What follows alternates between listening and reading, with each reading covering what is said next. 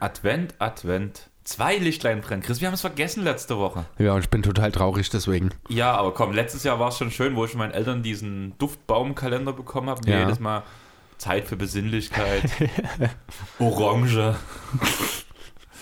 und so weiter hatten. Jetzt kann ich dir nicht sagen, was wir haben, weil das sind alles, was ich mal so an Räucherkerzen irgendwann bekommen habe, in eine Schüssel gehauen und alles durcheinander. Die, Aber ich Re habe die Reste aus der Knox-Fabrik. ist auf jeden Fall Mhm. Knox, ja. Aber ich habe uns wieder ein Räucherkätzchen angemacht. Ja, schön. Ich rieche es auch schon. Und ja, ich würde jetzt gern sagen, ich habe es vermisst, aber es wäre gelogen. Aber es ist doch was Schönes, so ein bisschen Weihnachten. Naja, du kennst ja meine Meinung dazu. Weihnachten ist jetzt, ich bin da nicht so der ganz große Fan davon. Ja, weil Weihnachten ist Zeit für Menschen und für Familie und da bist du halt nicht so der große Fan davon. Ja, das ist, äh, Menschen Also bin ich ja Menschen. eh nicht so, genau. Meine Familie ist schon ganz okay. Damit kann man schon mal so umgehen, so einmal im halben Jahr. ja, wenn es unbedingt sein muss. Nee, aber so dieses, ich bin halt, äh, ja, da ein bisschen davon geprägt worden, dass das in meiner Kindheit alles so über, übermäßig alles, ja, toll gemacht wurde, sage ich mal. So wie ich auch meine dezente Abneigung zu Dynamo Dresden entwickelt habe, ist das so mit Weihnachten. Es war einfach zu viel und es ging mir irgendwann so auf den Sack, dass ich unbewusst eine Abneigung dagegen entwickelt habe. Sozusagen habe ich noch relativ gute Chancen, dich doch noch zum Anime-Nerd zu machen, weil damit wurdest du ja von mir bis jetzt noch nicht so sehr gequält. Ist auch nicht so schlimm wie Weihnachten. Und wie schlimm ist es auf einer Skala von 1 bis 10?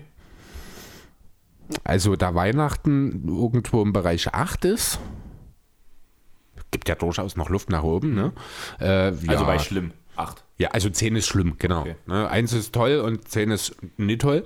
Dann ist Weihnachten eine 8, dann sind die Animes irgendwo in der Mitte. Also momentan stehe ich sehr neutral dem gegenüber. Das hoffe ich nämlich, weil ich hatte doch schon erzählt, ich habe mir doch Bluetooth-Kopfhörer geholt. Wieder neue, weil ich halt mal welche brauchte nach zwei Jahren. Ja. Und dazu habe ich mir noch Kuroko no Basket, weil es das jetzt endlich auf Deutsch gibt, geholt. Das hast du mir schon mal erzählt davon, ja. Das, der Dame sagt mir irgendwas. Das ist der Basketball-Anime. ja, wir haben da schon mal drüber geredet, stimmt. Für alle, die es noch nicht wissen, mit Chris habe ich ja auch ähm, Haikyuu geguckt, so ein bisschen. Ja. Das fandst du ja überraschend gut. Ganz cool eigentlich, ja. Ein paar dünne Dialoge, aber ja, Damit kriegst du mich immer. genau. Und Kuroko no Basket ist, glaube ich, ein bisschen ernster. Ich habe es selber noch nicht geguckt. Ist jetzt auf Deutsch erst rausgekommen und synchronisiert geworden. Ich bin halt nicht so der Submensch, also der der ganze Zeit dann mitliest. Das ist Ja. nicht meins. Verstehe ich. Und genau aus diesem Grund habe ich mir das jetzt einfach mal geholt, weil es im Angebot war. Okay, cool. Wenn wir gerade davon reden, was äh, Du meinst von Basketball? äh, auf Deutsch veröffentlicht wird, habe ich jetzt zufällig, hatte ich auch überhaupt nie auf dem Schirm, äh, für die Marvel-Geeks unter euch, die siebte und letzte Staffel von Marvel's Agents of S.H.I.E.L.D. ist wohl seit heute oder jetzt in diesen Tagen irgendwann äh, auf Deutsch auch verfügbar, die letzte Staffel. Freue ich mich auch schon tierisch drauf. Okay, und für all die Anime-Geeks ist Demon Slayer endlich auf Netflix, was ja einer der meistgehyptesten Animes der letzten zwei Jahre war. Ist das das, was wir gerade gesehen haben? Genau. Okay, ja, war jetzt nicht so schlimm. Und du hast bloß so 15 Minuten, wenn überhaupt, gesehen davon. Ja, das stimmt. Nur das mit der Nase hat mich sehr irritiert. Ja, der kann gut riechen. Ja, das habe ich jetzt auch festgestellt. Haben wir in unserem Podcast auch jemand, der gut riechen kann? Also ich definitiv nie. Ansonsten bin ich, muss ich ehrlich sagen, kenne ich die Riechgewohnheiten und Fähigkeiten der Leute, über die wir heute reden, nicht im Detail. Deswegen, ich weiß es nicht. Aber ich kann mir schon vorstellen, dass der eine oder andere brauchbare Zinken dabei ist. Also der eine brauchbare Zinken, würde ich direkt mal spoilern, den Spieler ist Sasa Pachulia, der hat einen, richtig brauchbaren Zinken. das stimmt allerdings. Aber ja, willst du uns erzählen, um was es heute geht? War ja eigentlich größtenteils deine Idee.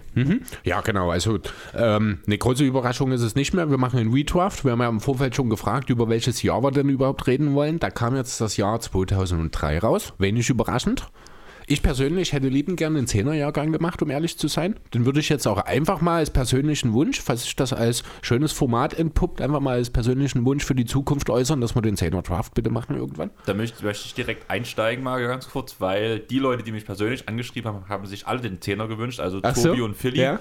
Und glaube auch Hannes war so, der Zehner ist echt interessant, aber ich wollte chronologisch aus, ausgehen, Mhm. Ach hat er gesagt. okay. Und der wollte am liebsten nach 2004 und so weiter und so fort. Oh, freut ja. sich schon aufs Format. Ja, kann man, haben wir erstmal 20 Sachen vor uns, ne? Ja, hoffentlich. Ja, Wir schauen mal wir mal. ganz deep reingehen, so die 80er neu draften oder so. genau, irgendwann hier den, den Will Chamberlain-Jahrgang oder Ja. sowas mal machen. Ach, schön, dass mal nicht ich derjenige bin, der am Mikro hängen bleibt. Ja?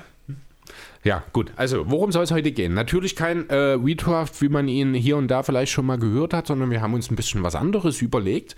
Und zwar draften wir gegeneinander. Also es gibt nur zwei, die draften, das sind du und ich, Andreas. Und es geht darum, ein Team zusammenzustellen. Das ist natürlich jetzt sehr, sehr theoretisch und in der NBA, wie, es sie, wie sie existiert, gibt es das natürlich nicht, deswegen sehr theoretisch. Ziel ist es, aus dem Spielerpool des 2003er Jahrgangs äh, ein Team aufzubauen, das in seinem Kern so über Jahre im Idealfall um Titel mitspielen kann. Also im Endeffekt geht es darum, ein Team zusammenzustellen, das über Jahre so erfolgreich wie möglich sein kann. Äh, wir picken nur etwa, ja, müssen wir mal schauen, also Ziel ist 10 pro Team, weil zum einen, wenn es dann ums Contenten geht, braucht man die Rotationsplätze hinten nicht mehr. Zum anderen müssen wir auch ein bisschen Spielraum für Veränderungen einfach, wenn wir davon reden, dass es über einen längeren Zeitraum ist. Kein Team, egal in welcher Sportart, ist zehn Jahre von vorn bis hinten in derselben Konstellation zusammen.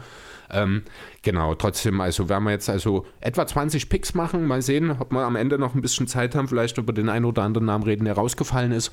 Müssen wir dann gucken. Jetzt geht es also darum, wir picken gegeneinander und versuchen am Ende ein besseres Team als der andere zusammenzustellen. Da würde ich direkt einsteigen. Hast Mhm. du einen Teamnamen für deine Teams? Äh, Habe ich tatsächlich gar nicht drüber nachgedacht. Ich würde dann einfach mit meinem klassischen äh, Fantasy-Name und Conestoga gehen wahrscheinlich.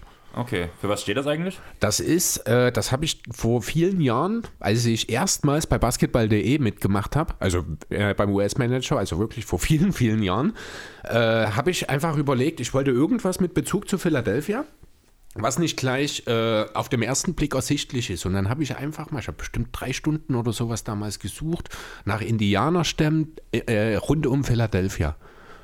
Und dann bin ich dazu gekommen, Conestoga, das ist tatsächlich ein Indianerstamm, der damals dort gelebt hat, von dem es aber fast Jana sagt man nicht. Ureinwohner, ja, okay, äh, hast du recht. Äh, also ein Ur Ureinwohnerstamm, der äh, rund um Philadelphia gelebt hat und damals vertrieben wurde. Es gibt nicht mal einen eigenen Wikipedia-Eintrag dazu. Also ich habe wirklich dort äh, in Kleinstarbeit dann irgendwann mal was rausgefunden, wo ich dachte, ja geil, das ist, das ist so strange, da kommt niemand jemals drauf. Äh, ja, das ist genau mein Ding. Okay. Ich habe die St. Jimmy Bullets. Was, die St. Jimmy Bullets? Genau.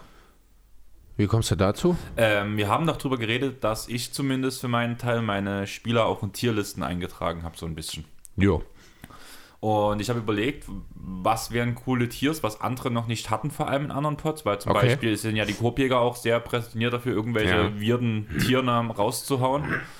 Und ich habe so gedacht, da ja vor allem auf Twitter jetzt auch so ein bisschen doch rumgekommen ist, dass ich jetzt DJ bin, also vor allem im letzten Livestream, wo du ja auch dabei warst, haben sich Ja. Mhm. auch viele aus dem Basketballfeld danach auch gemeldet. War eigentlich ganz lustig. Viele Grüße auch nochmal in die Richtung.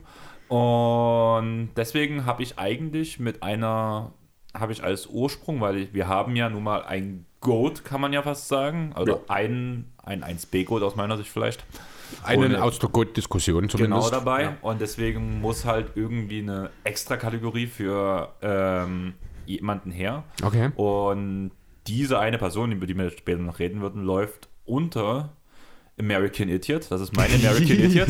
Okay. Was einfach mal das größte Punkrock-Album schlechthin war, weil ich glaube, nie hat ein Punkrock-Album es geschafft, dass später ein Musical dazu geschrieben wurde. Und Udo Lindenberg. Okay, Punkrock habe ich gesagt. Udo Lindenberg ist kein Punkrocker? Nein. Nicht?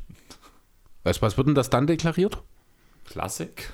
Keine nee, Ahnung. Klassik ist das nicht. Ja, aber also, ist ja Uni. Aber nee, aber nee, stimmt schon. Also, Punk- ja gut, andere Seite. Nina Hagen ist ja auch eine Punkrockerin, ne? das ist Rock, das ist Classic Rock. Also Nina das. Hagen gilt als äh, DDR-Punk-Ikone. Ja, es ist trotzdem bloß Classic Rock. Naja, aber es geht halt in die Richtung und ich finde so ein bisschen Ähnlichkeiten, also vom musikalischen Stil finde ich. es geht. Den, ne? Ja. Genau, deswegen war jetzt so.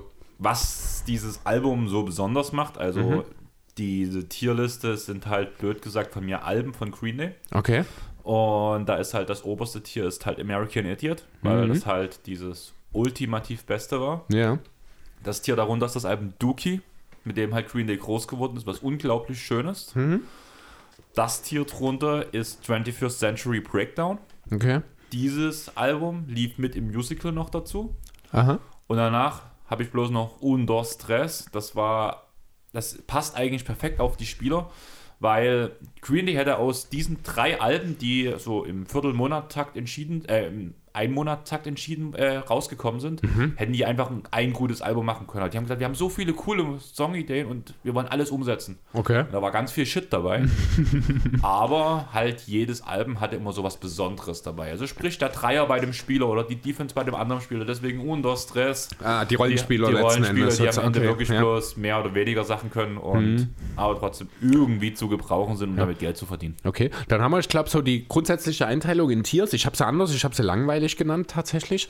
Äh, nach Standard, wenn ich ehrlich sein soll. Rollenspieler, Starter, Franchise-Player, Starter Plus.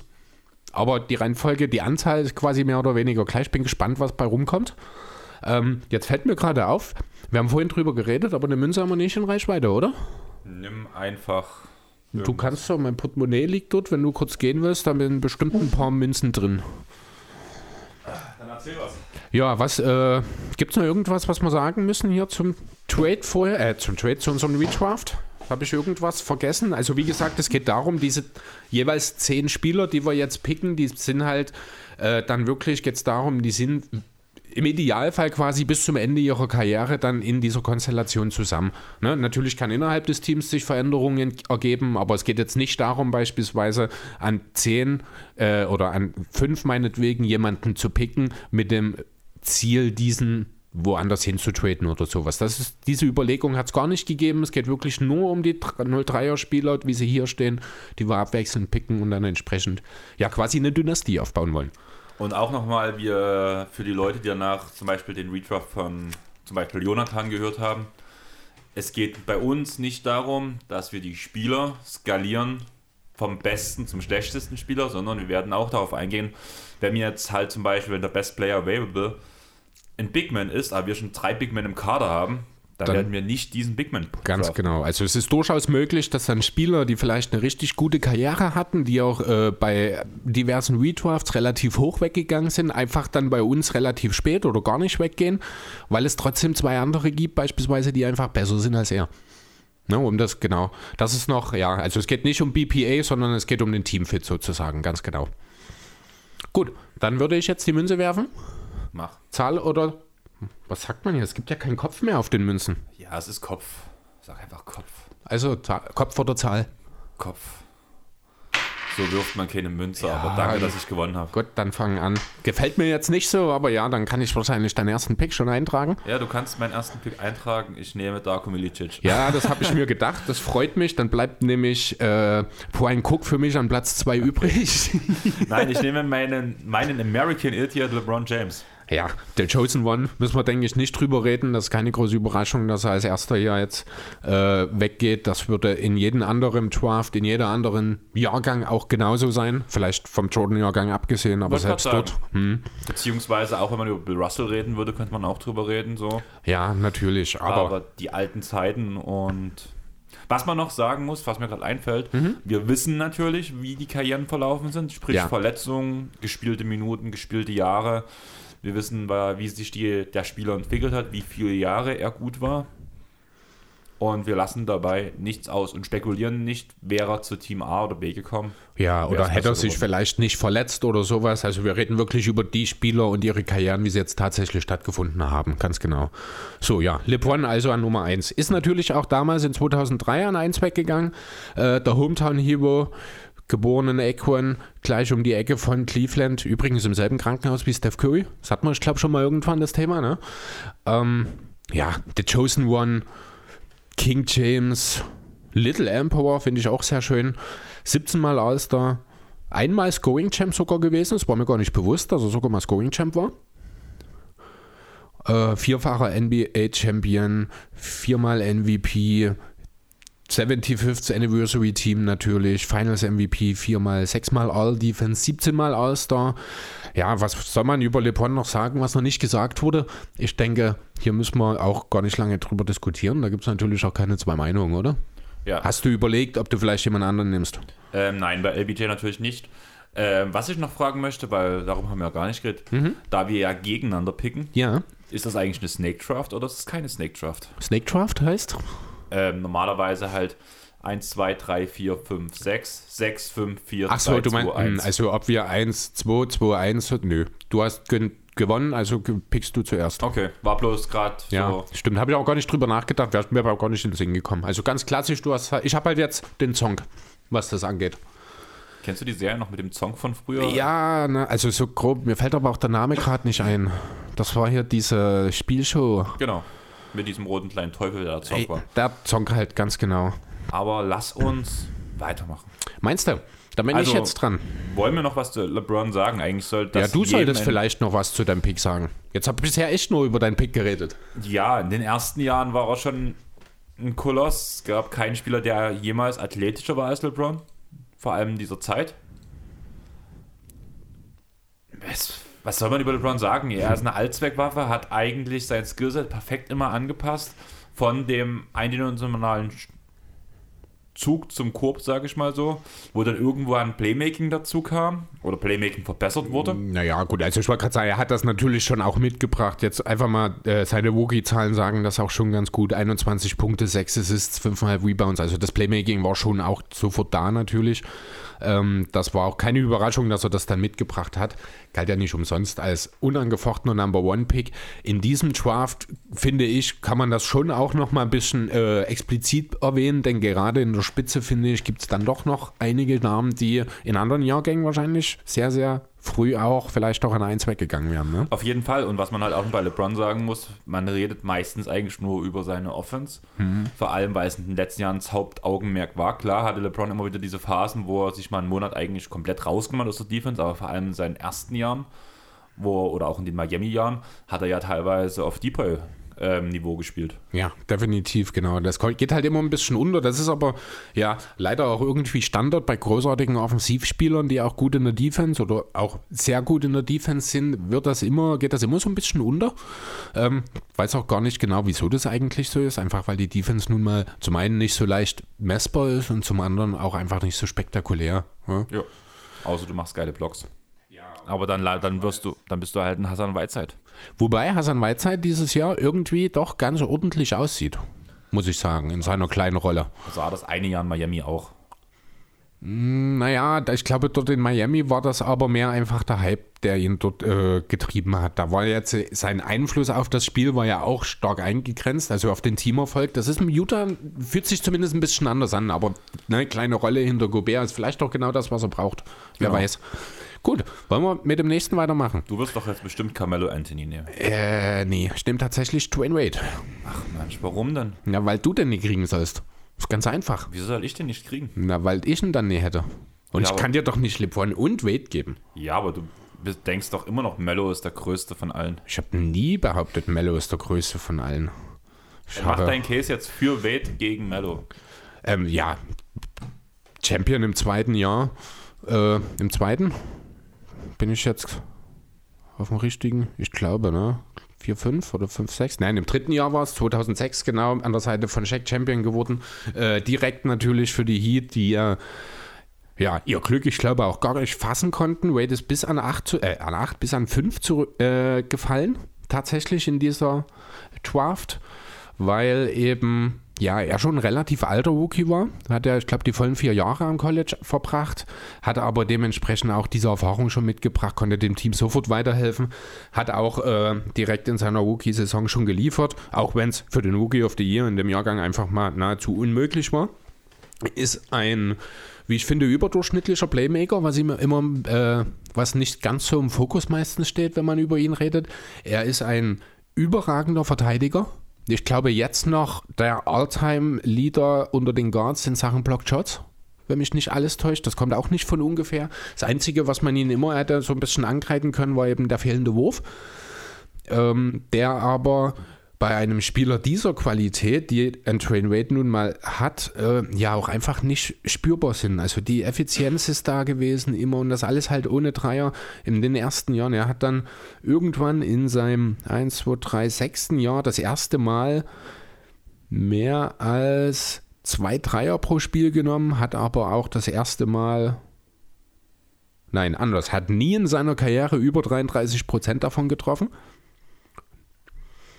Und trotzdem war er immer einer der effizientesten Guardscorer der Liga. Dazu noch ein überragender Defensivspieler, äh, der den Teamerfalk auch einfach an, äh, mit an erste Linie stellt. Sehr erwachsen, sehr reifer Typ.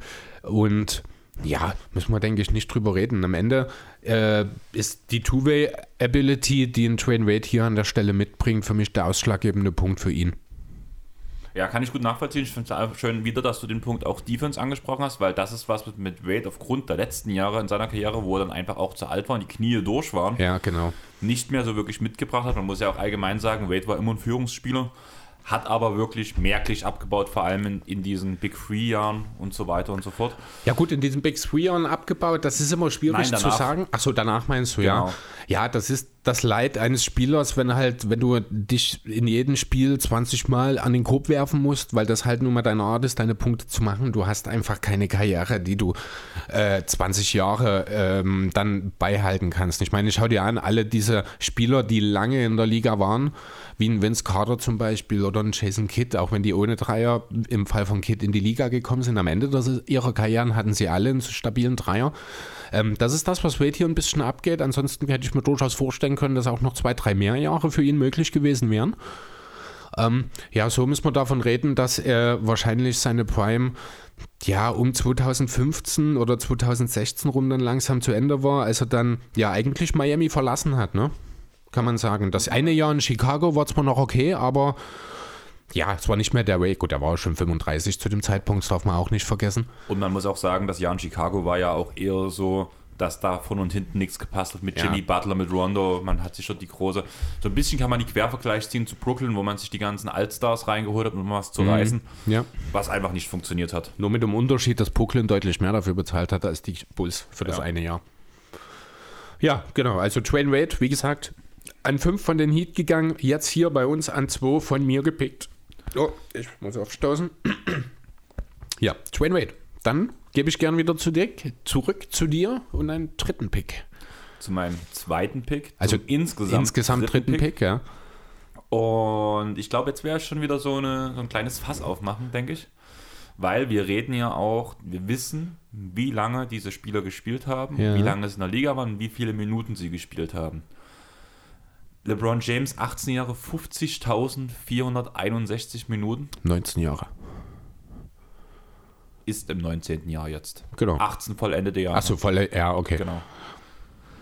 Dwayne Wade, 16 mit 35.773 Minuten. Das ist schon Wahnsinn. Und ich glaube, da kommt auch gar nicht mehr unbedingt jemand dazwischen, oder? Doch, einer kommt zwischen den beiden noch. Das, oder es kommen, glaube ich, sogar noch zwei dazwischen, oder? Ja, Mello müsste mehr haben, aber ansonsten ja, Kurve vielleicht noch. Wobei, der hat nie die ganz großen Minuten gespielt. Ich also alle eigentlich, Minuten da, das, das ich, ich auch, ja, aber ich, aber ich, mein zweiter Pick mhm. ist ein All-Rookie First Teamer. Okay. Ein All-NBA-Spieler. Ein zweifacher NBA-Champion. Elffacher All-Star. Und ein Hall of Famer. Ein Chris Bosch.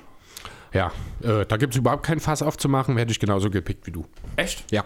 Also ganz besonders mit LeBron, aber auch mit Wade äh, hätte ich hier, äh, wäre ich mit äh, Bosch über Mello gegangen. Ich nehme an, das ist das Fass, was du aufmachen wolltest. Genau. Ähm, ja, nee, gibt es überhaupt gar keine Zweifel, muss ich ganz ehrlich sagen, weil einfach hier kommt auch wieder der Two-Way-Aspekt natürlich ins Spiel. Richtig. Ja, aber ich lasse erstmal. Perfekter Help-Defender ja, dazu halt auch genau. noch kann sich, was auch ein ganz großer Punkt ist, ich habe in meinem Team meinen unumstrittenen Star. Mhm. Bosch hat gezeigt, dass er auch in jungen Jahren sich unterordnen konnte. Hat Mello nicht gezeigt damals. Richtig. Er hat es in den letzten Jahren erst gezeigt, dass er es kann. Aber ich glaube wirklich, Mello kann da sehr großes Konfliktpotenzial, vor allem neben Wade zum Beispiel, machen. Aber gerade in den Anfangsjahren, Le LeBron und Anthony waren so auf einer Stufe in dem Jahr. Man hat gesagt, wer, also LeBron war schon die unumstrittene Nummer 1, aber dieser komische Typ auch, der könnte, also mit diesen Cornrows. Von Cybercruise. Cybercruise, genau war es. Der hätte schon Probleme machen können. Und das sehe ich bei Bosch nicht. Der hat sich klar untergeordnet, hat in Toronto, wo er gepickt wurde, direkt gezeigt, was er kann. Ja. Hat blöd gesagt, das gebracht, damit Vince Carter gesagt hat, ich gehe jetzt. Ja, im, im, Grunde war er so ein bisschen auch die Absicherung für diese schwierige Vince Carter-Situation genau. damals. Also so wirklich auch so der Checkpot äh, für die Raptors dort, ich glaube, ein bisschen, weil äh, ich glaube, ohne einen Spieler wie Bosch hätte es für die Raptors nämlich auch ganz schnell ganz anders ausgehen können. Auch für die Karriere. Vielleicht wäre ohne Bosch, ist jetzt ein bisschen weit hergeholt, aber hätte es vielleicht auch nie den Titel gegeben ohne Nurse. Ja, weil dann halt auch die ganzen Trades und alles nicht zustande gekommen wären, genau. die danach die Folgejahre gebracht hätten, sage ich mal. Hat auch so direkt in seinem ersten Jahr mit 11,5 Punkte ähm, go, ähm, aufgelegt. Hat direkt 63 Spiele gestartet, muss man dazu sagen. Mhm. Und im dritten Jahr schon bei 22,5 Punkten gelandet. Also das ist nicht normal für einen vierten Pick, kann man sagen. Nee, vor allem, wenn man sich halt seinen Wert auch für die jeweiligen Teams anschaut. Ne? Klar, wie gesagt, absoluter Franchise-Player und Toronto, die klare Nummer 1, hat das auch gezeigt, hat dort auch viel Center gespielt, das hat ihm vielleicht nicht immer ganz gut getan. Ähm, in Toronto hat er noch gar nicht so viel Center gespielt, da also, wurde mehr auf der 4 eingesetzt, mhm. hat danach so richtig diesen Stretch-Big-Aspekt hat er erst bekommen, wo er danach unter Spo in, war. Genau, in Miami dann. Das ist dann auch der nächste, was hast du auch schon angesprochen, das Thema, äh, finde deine Rolle und lebe sie aus. Ich glaube, es gibt keinen besseren Spieler, um ein Beispiel, um dies, äh, ein perfektes Beispiel dafür zu bringen als Chris Bosch, der sich eben wirklich ganz bewusst gegen die äh, Franchise-Player-Rolle in Toronto entschieden hat. Oder es gab ja auch Angebote woanders her. Ähm, und eben dann ja, sich als ganz klar bewusst dritte Geige eben in Miami eingefügt hat, dort aber eben, ja, wahrscheinlich der beste Rollen, es tut mir schwer, ich tue mich unheimlich schwer damit, das jetzt Rollenspieler zu nennen, aber ich tue es einfach mal, äh, ich nenne ihn jetzt einfach mal den besten Rollenspieler aller Zeiten, den Heat Bosch. Ja, war schon mehr. Also vor allem der Zeit, wenn mal ähm, LeBron gefehlt hat, hat er ja schon gezeigt, dass er es immer noch drauf hat. Ja. Es war dann halt schade mit dem Blutgerinnsel, musste Blutverdünner mhm. nehmen. Ging ja, glaube ich, in den Kopf rein, wenn ich mich nicht ganz täusche. Ne? Ah, das weiß ich nicht mehr, wo es war. Ich dachte, es wäre die Lunge gewesen. Oder aber ja, das, Lunge, du hast recht. Lunge war es. Und deswegen viel zu zeitig diese Karriere beendet. Ja. Aber gerade wenn ich mir halt einen Fit überlegen muss, der über die nächsten fünf Jahre mit LeBron funktionieren soll, dann ist es Chris Bosch, wenn du keinen Twin Wade hast. Ja, oder die nächsten zwölf Jahre. Ja, also man muss ja auch in der Saison 2015-16, das ist letztlich die letzte, die er gespielt hat, hat er ja auch noch 19 Punkte aufgelegt. Er war nie ein überragender Rebounder, äh, wobei er doch dreimal sogar die 10 geknackt hat, sehe ich gerade. 8,5 pro Spiel im Schnitt ist doch sehr solide. Ich dachte, es wäre tatsächlich ein bisschen weniger. Habe ich ein bisschen Unrecht getan. Ja, und vor allem hat er halt dann äh, in den späten Jahren hat er sich den Dreier drauf geschafft. Vor allem was das Volumen angeht. Ich meine, grundsätzlich die Fähigkeit zum Werfen waren immer da, aber er hat in den ersten sieben Jahren, ich glaube, im Schnitt 0,3 Dreier pro Spiel genommen oder sowas. Und dann eben erst in den letzten Jahren dann in Miami eben mit der neuen Rolle. So, dort hat er ein bisschen gebraucht, um sich reinzufinden, aber dort dann eben den Floor Spacer gemacht für LeBron und für Wade defensiv die ganze Geschichte zusammengehalten. Ist halt auch einer der ersten, ja, Big Men, die Switchability hatten. Ne, die eben das Pick and Roll eben dann auch verteidigen konnten äh, mit Switch und vor dem Gegenspieler bleiben konnten. Ähm, er hat ja da tatsächlich auch wirklich eine gewisse ja, Entwicklung in der NBA vorangetrieben, finde ja. ich. Also er ist eigentlich, man redet zwar immer von diesen, von dieser diese Revolution der großen Spieler, die ja vor allem Dirk Nowitzki auch geprägt hat durch seinen mhm. Wurf, eigentlich hat Bosch den nächsten Schritt danach gemacht, dass er einer der ersten Spieler da war als Fünfer, der auch mal Guards verteidigen Richtig. konnte, weil er noch nicht ganz so unbehende auf den Füßen war. Ja, weil es halt ein sehr mobiler Big war, genau, der immer äh, mit hohem Volumen dann auch weiter immer effizient sein sollte. Ja, 893 Spiele gespielt, 35 Minuten im Schnitt. Ähm, das sagt schon natürlich auch einiges aus. Und selbst die Dreierquote ist am Ende knapp über, 4, äh, über 33 Prozent. Sehe ich jetzt gerade das ist okay, das hätte ich gar nicht unbedingt erwartet. Aber es liegt halt daran, dass er in den ersten Jahren quasi gar keine genommen hat. Genau, die ist in den letzten Jahren ganz schön hochgegangen danach. In den Richtig. letzten Miami-Jahren hat auch in, jetzt habe ich den Tab schon geschlossen, aber hat auch in manchen Tabs über, äh, in manchen Tabs, in manchen Jahren über 40 Prozent. Ich glaube, in zwei Jahren war es, wenn ich mich nicht ganz täusche. Einmal 40 und einmal 42 habe ich jetzt noch irgendwie im Kopf. Ähm, einmal 40, das ist aber noch ein Toronto-Jahr mit 0,4 Versuchen gewesen. Ähm, und das war tatsächlich äh, das Einzige. Die letzten beiden Jahre dann mit 37,5 und 36,5 bei etwa vier Versuchen, das ist dann schon ganz klar der Dreier-Peak für ihn gewesen. Okay. Dann würde ich sagen, lassen wir den King of the Dragon ruhen. Mhm. Und du bist mit deinem nächsten Pick dran. Ja, ich bin mit meinem nächsten Pick dran. Ich nehme jetzt natürlich Carmelo Anthony. Ähm, Bei aller Fit-Thematik ist Mello der mit Abstand, mit weiten, weiten Abstand beste Spieler, der noch übrig ist. Das denke ich, da müssen wir auch nicht allzu lange diskutieren. Ich denke nicht, dass du jemanden mir nennen kannst, der äh, dort ja rein vom Talent und von den Fähigkeiten gerade offensiv auch mithalten kann mit ihm, Kendrick oder? Perkins. Ah, ja, okay, gut. Ich gebe zu, den hatte ich bei der Sache tatsächlich nicht auf dem Schirm. Also rein offensiv. ja, rein offensiv äh, ist keiner in der Lage, mit Kendrick Perkins mitzuhalten. Das ist wohl wahr, das stimmt. Äh, ich finde es trotzdem schade, dass ich Chris Bosch nicht gekriegt habe, denn ich hatte einen super genialen Plan mit ihm eigentlich, den du mir jetzt zerstört hast. Ich hoffe, dass mein Plan so aufgeht, den ich habe, weil was wir noch nicht erwähnt haben, also bei mir ist ja vor allem dieser Jahrgang, ich habe zwar die meisten Spieler schon spielen gesehen, ich war auch überrascht, wo ich dann, äh, wie viele Namen ich trotzdem hatte, wo ich im Kopf so war, dass ich die noch zuordnen konnte, auch danach die Statistiken gepack, äh, reingepackt habe, dass Ja. sie auch alle wirklich so waren, wie ich sie mir vorgestellt habe. Aber richtig tief war ich zu dem Zeitpunkt noch, gar- oder ich war noch gar nicht in der NBA drin, wo diese Spieler gepickt wurden. Ich habe alle mal spielen gesehen, viele aber auch außerhalb ihrer Peak, sag ich mal so. Ja. Was mir diesen Draft wirklich sehr, sehr schwer gemacht hat, muss ich sagen. Gerade Und- dann auf den mittleren Positionen, ne? Genau. Also ich habe bis Position 12 habe ich keine Probleme. So, also so meine Position, die ich jetzt durchgegangen bin, habe ich bis Position 12, das danach auch das End- Ende vom Dookie-Feld, sag Ah, okay, bei so. mir sind es 13. Aber Okay. ich, ich kann mir sogar schon vorstellen, welcher Name. Also ich habe gerade zwei von den Namen im Kopf, die dir dort, äh, wo ich denke, dass einer davon bei dir rausfällt. Okay. Bin ich sehr gespannt. Und ja, dementsprechend muss mein Plan in den ersten Picks schon stimmen. Ja, dann hast du natürlich mit dem Cointoss schon mal alles richtig gemacht. Hast deine 50% Siegchance effektiv eingesetzt. Ja, lass uns noch kurz über Mello reden. Ähm, klar, müssen wir nicht drüber reden. Defensiv gibt es Schwierigkeiten mit ihm, das ist völlig klar. Aber du wirst in diesem ganzen Jahrgang keinen finden, der sich besser in Wurf arbeiten kann als ein Carmelo Anthony. Ähm, Gerade jetzt aktuell auch das Beispiel, ich glaube, er ist in den Top 5 Jumpshootern der gesamten Liga in dieser Saison, was die Effizienz angeht. Also er hat jetzt auch äh, in LA nochmal gezeigt, dass eben Portland keine Eintagsfliege war. Aber zeigt halt auch gleichzeitig, dass diese Defense sich auch nie für sich äh, bei ihm ändern wird, klar. Ja, aber schaut man, äh, schaut man sich an, Carmelo kommt zu den Nuggets und die Nuggets sind erfolgreich. Das muss man einfach mal so äh, dastehen lassen. Das hatte sehr, sehr, sehr viel mit ihm zu tun. Ähm, er war also äh, bereits von Jahr 1 an der, ja, der Franchise-Player für die Nuggets. Was mir bei ihm manchmal so ein bisschen untergeht, ist auch seine überragende Rebound-Fähigkeit.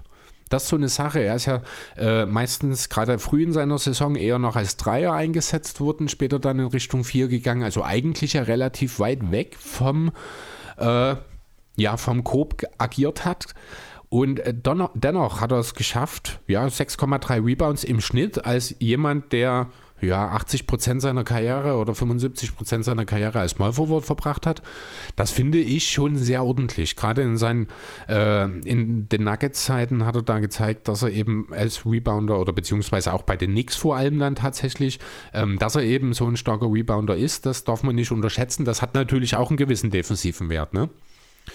Ähm, ja, macht ihn natürlich nicht zu einem äh, guten Verteidiger. Nichtsdestotrotz ist das jemand, den gebe ich immer, ohne dass ich mir Sorgen darüber machen muss, den Ball in die Hand und erwarte, dass was Gutes bei rumkommt.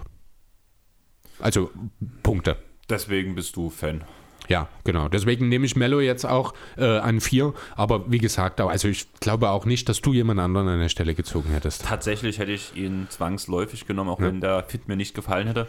Man muss auch bei Mello wirklich sagen, das ist, glaube ich, der Spieler, der so dieses Mittelmaß gibt es bei Mello irgendwie nicht. Entweder es gibt die Leute, die äh, ihm alles absprechen, bis auf die Offense, so wie ich. Und dann gibt es die Leute, die ihn in den Himmel bis sonst wohin heben, das bist du.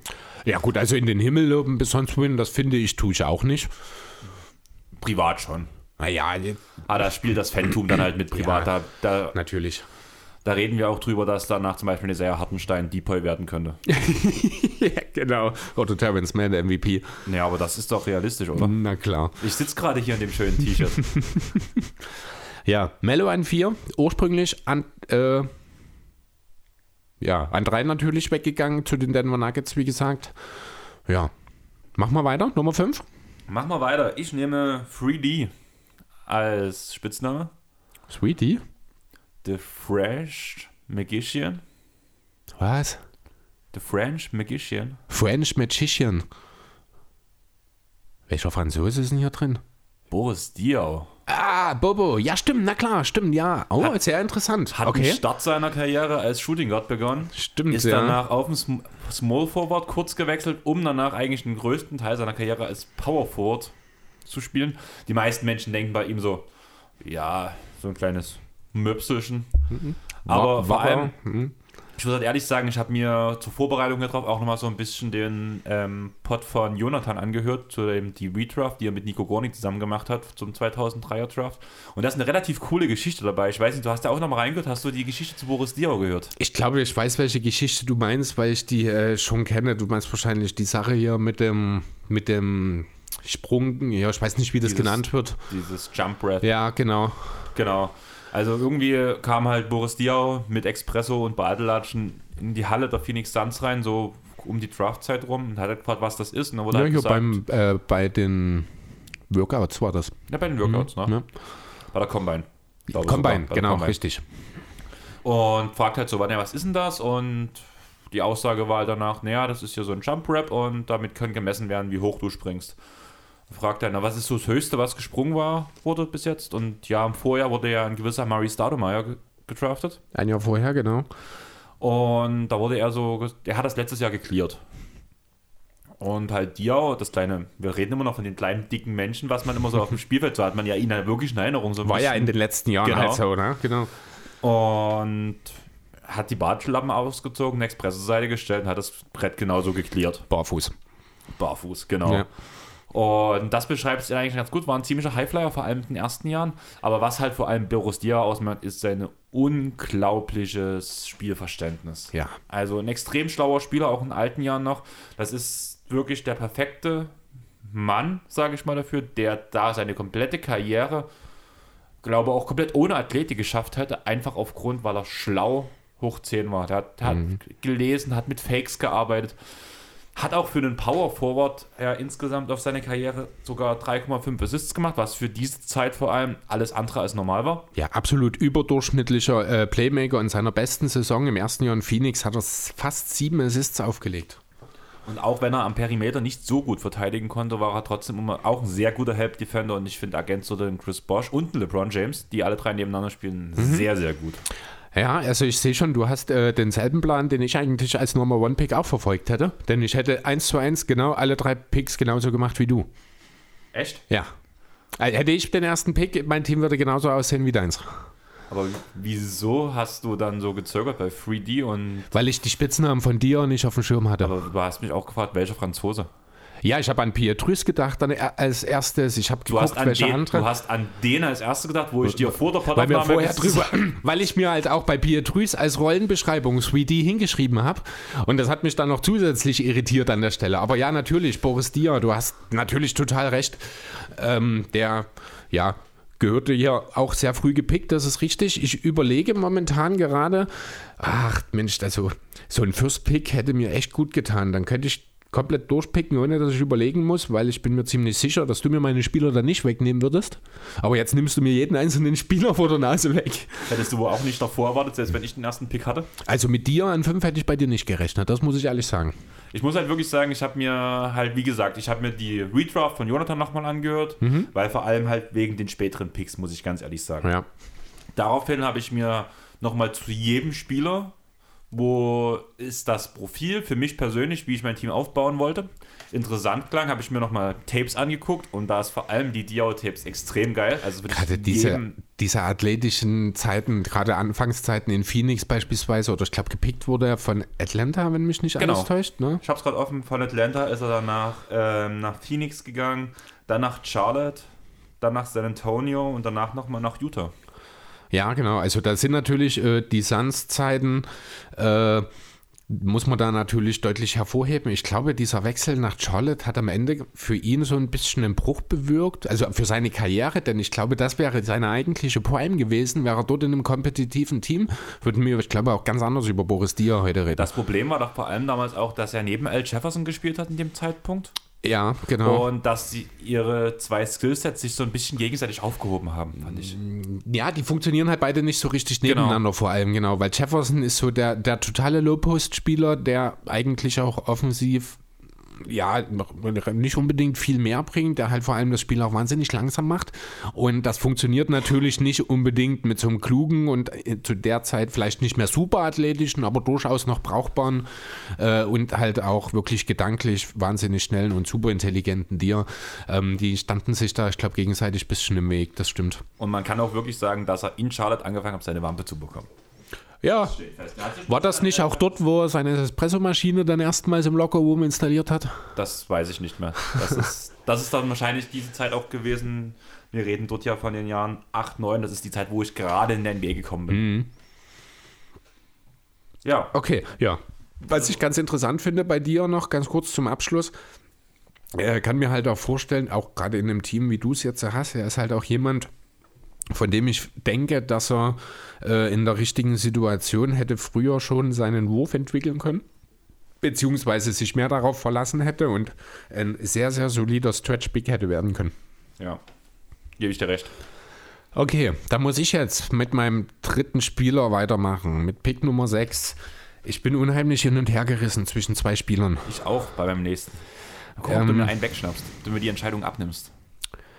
Das ist jetzt die Frage des Fits. Das ist eine totale Fit-Frage jetzt gerade für mich. Ich gehe mit Mo Williams. Ich brauche, Okay. ich brauche, äh, ja doch, ich gehe mit Mo Williams. Als Point Guard eine sehr gute Ergänzung neben, äh, ja ursprünglich ja eigentlich in Cleveland auch neben LeBron. Dort hat er auch gezeigt, dass er als zweite Geige funktionieren kann. Die Prime an sich war nicht übermäßig lang, aber er ist äh, All-Star geworden, hat ähm, sehr, sehr solide Playmaking-Skills, ist ein super Point Guard als, äh, also wirklich ein super Point Guard als jemand, der eben nicht die ganze Zeit den Ball in der Hand braucht, der da schön so ein bisschen auch als Klugei funktionieren kann.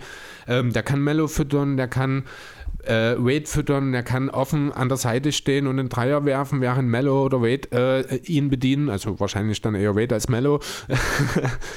ähm, ist ein überdurchschnittlicher Verteidiger, was so ein bisschen manchmal untergeht bei ihm. Und ja, genau, das ist einfach das, was ich brauche. Ich habe jetzt, äh, jetzt sage ich doch mal der andere Name, über den ich nachgedacht habe. Sag's nicht. Okay. Weil du, sonst nehme ich dir vielleicht weg. Wir sind Nee, der ist für mich jetzt raus. Also ich glaube nicht, dass ich auf den Namen nochmal zurückkomme. Aber okay, dann ich ganz, lasse ihn für ganz mich. blöd gesagt, da könnte ich ihn mir bis zum letzten Pick liegen lassen, weil du ihn ja, Ja, sowieso stimmt nicht auch nimmst. wieder, das ist richtig, ja. Ähm, so, jetzt bin ich ein bisschen hängen geblieben. Ja, nee, also ich bin jetzt hier, weil ich ja einfach die 3D-Option, das gute Playmaking, das Williams mitbringt, das ist mir hier an der Stelle. Und wir reden halt auch über jemanden, der auch mal All-Star geworden ist, den man also auch Der Champ ist. der Champion geworden ist, genau, den wir, auch wenn das tatsächlich eigentlich keiner wirklich weiß, das muss man vielleicht auch dazu sagen, er ist mit Cleveland Champion geworden, das war, glaube ich, sein letztes Jahr. Und er hat in, den Playoffs acht Minuten gespielt. Insgesamt. Ja. ja, gut, dann kann man das vielleicht an der Stelle auch ein bisschen nicht ganz so äh, auf dem Schirm haben, aber trotzdem 13 Jahre in der Liga gewesen, 800 Spiele gemacht. Ähm, das ist eine La Messlatte, mit der er absolut mithalten kann innerhalb dieses Jahrgangs. Das heißt, äh, ich tue mir jetzt hier auch nicht damit irgendwie ja, meine, meine Championship-Chancen reduzieren, weil ich mir einen Spieler picke, der vielleicht irgendwie früh aus seiner Prime rausfädet oder so. Ganz im Gegenteil. Ich denke, mit dem richtigen Spielermaterial um ihn rum hätte Mo Williams äh, auch noch länger eine produktive Karriere bringen können. Wie gesagt, der Dreier ist solide. Ähm, 38% Dreierquote über die Karriere, 87% Freiwürfe, das ist super. Ähm, ich glaube, das check ich jetzt noch mal kurz. Die Sache mit den Turnovern hat sich auch äh, in Grenzen gehalten. Kleinen Moment. Er ist ja auch übrigens an 47 gepickt worden erst. Also das ist der erste richtig krasse Sprung, den wir jetzt hier drin haben sozusagen. Äh, ein, achso, was wir gar nicht erwähnt haben, der 2003er Draft übrigens nur 58 Picks, weil noch nur 29 Teams. Stimmt. So weit habe ich gar nicht gedacht. Das, das fällt mir jetzt gerade ein, als ich hier in der Liste drin sehe, dass äh, der zweite Pick, äh, der erste Pick der zweiten Runde Nummer 30 ist. Ja. Da fiel mir das jetzt gerade wieder ein. So, äh, Turnover im, na gut, 2,3. Äh, das ist aber auch durchaus für einen Point Guard nach wie vor okay. Ich gucke nochmal kurz nach seiner Usage. Dö, dö, dö. Wo haben wir es? Advanced Usage im Schnitt 22,8. Dann sind zwei und ein bisschen zweieinhalb Turnover total okay bei, was waren es? Ich glaube, sechs Assists pro Spiel, genau. Das ist absolut in Ordnung. Damit lässt sich sehr gut arbeiten. Dazu, wie gesagt, guter Verteidiger.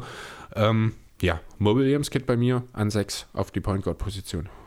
Okay. Das heißt, ich bin wieder dran. So ist es. Ähm, mein nächster Pick ist auch genau der, den ich mir erhofft habe dem, zu dem Zeitpunkt. Ich habe schon. Du brauchst den gar nicht mehr. Entschuldige, ich habe gerade, mir kam gerade äh, der zweite Name, äh, den ich im Sinn habe. Ich glaube, den wirst du auch nicht nehmen. Okay. Gut. Ja. Ich habe Playmaking, ich habe Defense. Was brauche ich? Shooting. Und da gibt es einen in diesem Jahrgang. Nimmst du wirklich jetzt schon? Ich nehme jetzt Kyle Korver. Okay, krass. Den hatte ich als meinen eventuell zehnten, also meinen fünften Pick auf dem Schirm. Also als meinen letzten Starter sozusagen habe ich drüber nachgedacht, dass ich ihn nehme. Ich habe mir in meinem Mock quasi, steht er auf 13. Ist der letzte in der Kategorie Starter bei mir. Ähm, Obwohl er eigentlich, ich glaube, nur 8% seiner Spiele in seiner Karriere gestartet ist oder so. Ähm, ich kann es gleich sagen, auf der Karriere ist er noch ein Stück weiter runter. Er ist 423 Spiele gestartet von 1232. Okay, ist immerhin ein Drittel, also ein bisschen mehr, als ich erwartet habe, aber ja, trotzdem noch der große Großteil seiner Karriere von der Bank gekommen. Aber ja, ich habe ihn auch äh, in der Range wo, als potenziellen Starter auf jeden Fall hier mitgesehen. Das Ding bei mir ist einfach, ich habe die Verteidiger, was Korver oft nicht spielgemacht gemacht hat, ist die Defense. Und sobald ich noch irgendwie einen passenden Point Guard daneben setze, der ein bisschen Defense auch bringt, sehe ich schon, dass das funktioniert, vor allem wenn du mit Chris Bosch hinten absavest. Ja, du musst aber dabei auch bedenken, dass Chris Bosch diese Fähigkeiten am Anfang seiner Karriere noch nicht wirklich hatte. Ja, ich weiß, aber ich muss trotzdem ja insgesamt aufbauen. Nee, ist schon richtig, genau. Also ich verstehe den Pick durchaus. Ich finde trotzdem, es ist ein Reach. Kommt mir zu früh, weil es ist letzten Endes ein reiner Shooter. Er ist, also er ist defensiv besser, als er gemacht wurde. Was, oder nee, nicht als er gemacht wurde, sondern als wir ihn wahrnehmen, weil er halt einfach bis ins hohe 30er, in die hohen 30er gespielt hat und dann natürlich dort auch ein, gewisse, äh, ein, ein gewisser Abfall war. Okay, das klingt übelst blöd. Abbau. Äh, ja, aber er ist halt auch ein wahnsinnig intelligenter Spieler. Ähm, er ist sehr kräftig, das darf man nicht unterschätzen. Also wenn es mal ein bisschen näher äh, in die Defense an Korb in die Nähe geht, dann wird's, dann reden wir hier vielleicht auch in irgendwie einer Form von einer Art Defense, wie wir es auch über Harden reden. Ne? In Gruppennähe kann er seinen Mann stehen mit seiner dicken Plauze im Falle Genau. von Harden bei Cover. Ich weiß gar nicht, ich glaube, der hat einfach dicke Knochen, schwere Knochen, weil der wirkte jetzt eigentlich nie so ein bisschen so richtig wie. Nicht gut, er war nie athletisch irgendwie, aber genau, nicht stämmig oder irgendwas. Genau. Ne? Aber er war kräftig. Er hat insgesamt viermal auch die Liga an Dreiern angeführt. Ja. Einmal in Freiwürfen. Und hat eine absolut absurde Saison auch gespielt, äh, was die Dreierquote angeht. Ich glaube, die beste aller Zeiten mit 51 Prozent mal in einer Saison für die Jazz. Utah, Ne? In Utah mit 53,6. 53 sogar, ja, Wahnsinn. Abnormal. Also Ja, gepickt worden ist er übrigens an Nummer 51. Wir haben also Zweite dann Runde. direkt den nächsten Stil, genau. Ähm, von den Nets gepickt und gegen Cash nach Philly verkauft. Vielen Dank daher. Äh, da an der Stelle mal an, ich glaube, es war Billy King. War es damals schon Billy King? Weiß ich gar nicht genau. An die Nets auf jeden Fall. War Billy King? Ist egal. Jedenfalls hat man dort, ich glaube, zu dem Zeitpunkt ja, die Fähigkeiten eines Karl Kover etwas verkannt, wobei man fairerweise sagen muss, er ist halt wirklich als reines, eigentlich One-Trick-Pony in die Liga gekommen, hat aber diesen Skill halt von Anfang an so elitär umgesetzt. Er hat ja auch von Anfang an geballert, ne? muss man Genau. auch sagen. Äh, keine Einstellungsschwierigkeiten oder irgendwas oder Anpassungsschwierigkeiten. Er kommt rein und ballert und ballert und ballert und er macht es halt mit, ich glaube, 43% Karriere. Ne? Ähm, auf die Karriere gesehen waren es sogar Ja, 42,9. Ja, 43 genau. 87% Freiwürfe, also ein, ein Schütze vor dem Herrn. Fast 10 Spiele, äh, Punkte pro Spiel. 1232 Spiele gemacht. Sind, ich glaube, die zweitmeisten im Jahrgang. Sind auf jeden Fall die viertmeisten Minuten, die er genommen hat. Ja, also es kann Äh, sein, fünftmeisten, fünftmeisten, sorry. ja, es kann sein, dass Mello in Sachen Spieler an ihm vorbeigeht, denn er ist 19 hinter ihm gewesen. Das ist Stand Anfang der Woche gewesen. Also am Ende der Saison hat Mello wahrscheinlich mehr als Cover. Ja, aber trotzdem ist vier, nein, 51. Pick, die drittmeisten Spiele dieses Jahrgangs. Wow. Ich möchte noch ganz kurz die ähm, Spitznamen raushauen. Aha. In ähm, Freezers, Ja. In Machine Gun, muss ich an Machine Gun Kelly denken, Ja. und Hot Sauce. Hot Sauce, okay. Das muss man ja auch sagen. Also Hot Sauce, also er brennt halt einfach. Mhm. Das, was man immer von Klee gesagt hat, wenn er einmal heiß läuft, das hat halt Kurva schon ein paar Jahre vorher gemacht. Stimmt, ja. Nur halt bisschen in anderer Rolle. Also kann man, ist auch schwierig, aber du kannst jetzt nicht Clay und Cover vergleichen, weil natürlich die Usage von Clay ist um Länge höher, ist Genau. bestimmt das Doppelte gefühlt. Aber das liegt auch an der Zeit. Also du kannst auch vor allem bei. Cover zehn Jahre später in die Liga gekommen, hätte auch nochmal eine andere Situation hervorgerufen. Das stimmt, da hast du natürlich recht. Aber das ist eine Sache, jeder, der einen guten Dreier hat, wäre heute besser als in der Genau. Zeit, in der er gespielt hat.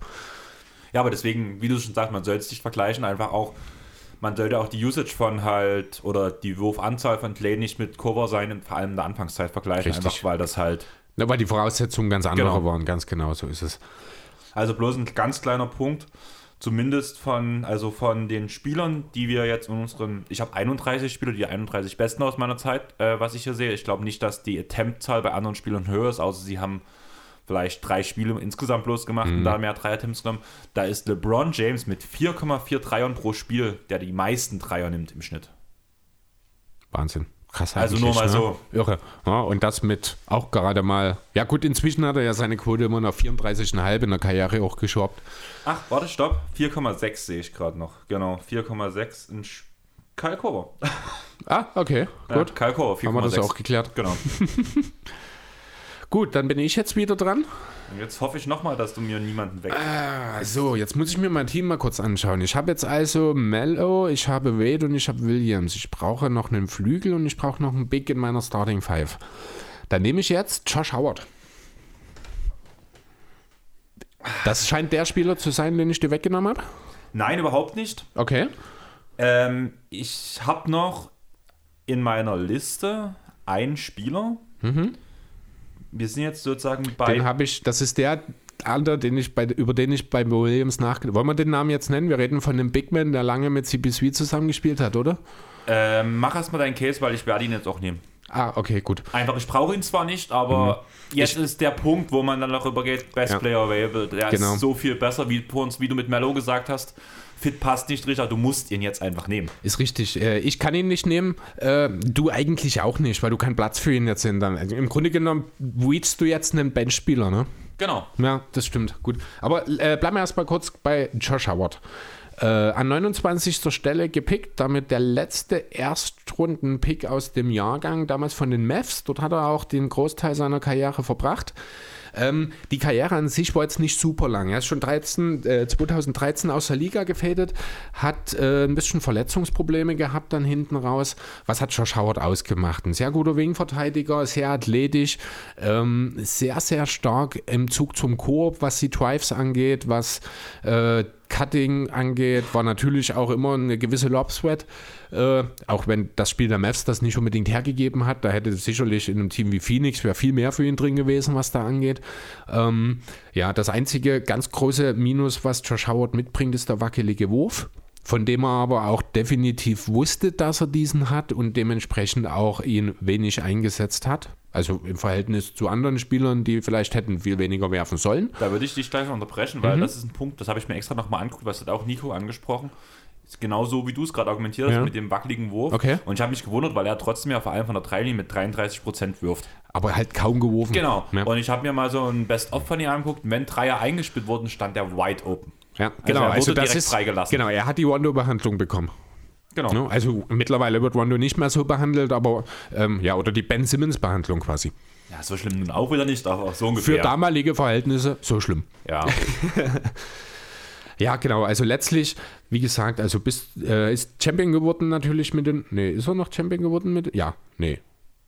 Jetzt bin ich verwirrt. Die Mavs sind 2011 Champion geworden, ne? Die Mavs sind 2011 Champion Ja, geworden. dann ist er kein Champion geworden. Ich brauche eigentlich bloß hochscrollen und sehe, nein, er ist kein Champion geworden. Aber er war einmal All-Star in der Saison 2006, 2007 an der Seite von Dirk. Das ist auch deutlich sein bestes Jahr gewesen. Hat dort, ja, beziehungsweise das und das folgende 20, knapp 20, beziehungsweise 18 und 19,9 jeweils Punkte, etwa 7 Rebounds. Ähm, gut, ein guter Playmaker ist er nie gewesen. Ähm, dafür aber hält er die Defense auf dem Flügel zusammen. Das ist mir wichtig, weil ich eben äh, auf der 4 quasi Mellow habe. Deswegen nehme ich Josh Howard und hier als defensives Bindeglied zwischen Wade und Mellow sozusagen.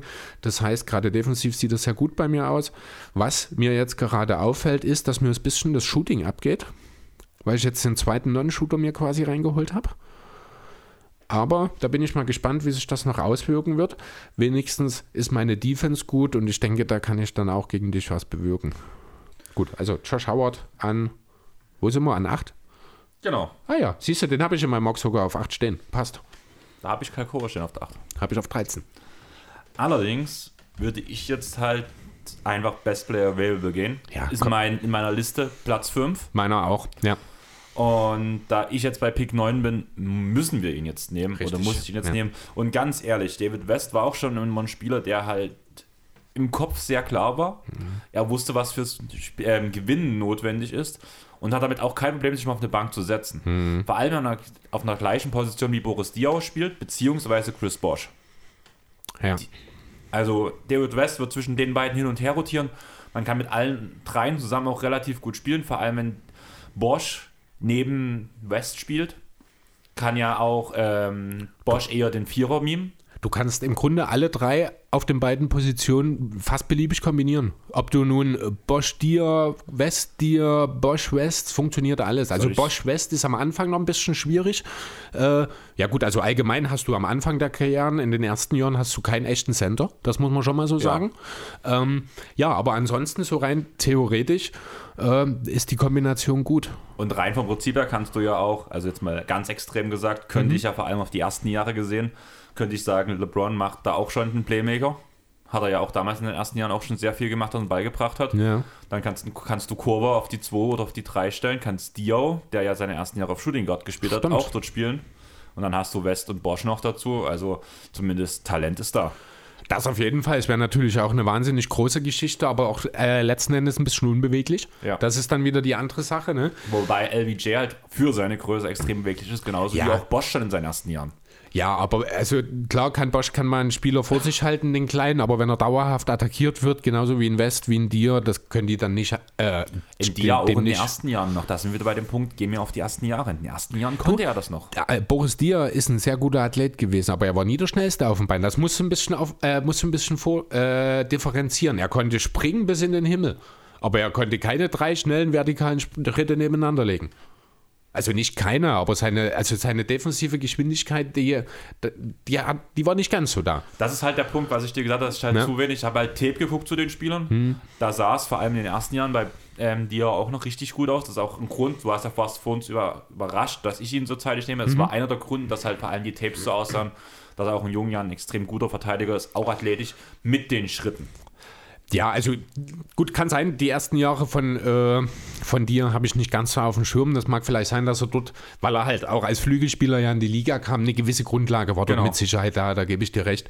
Würde er aber im Zweifel schon behaupten wollen, wenn dann wirklich mal, wenn ein Train Wade zum Beispiel kommt oder auch ein Mello, den kann ein äh, Boris Dia nicht vor sich halten. Aber das sind auch Superstars, da muss man natürlich Genau. auch wieder schauen. Aber auch ein Josh Howard. Josh, Josh Howard, ja.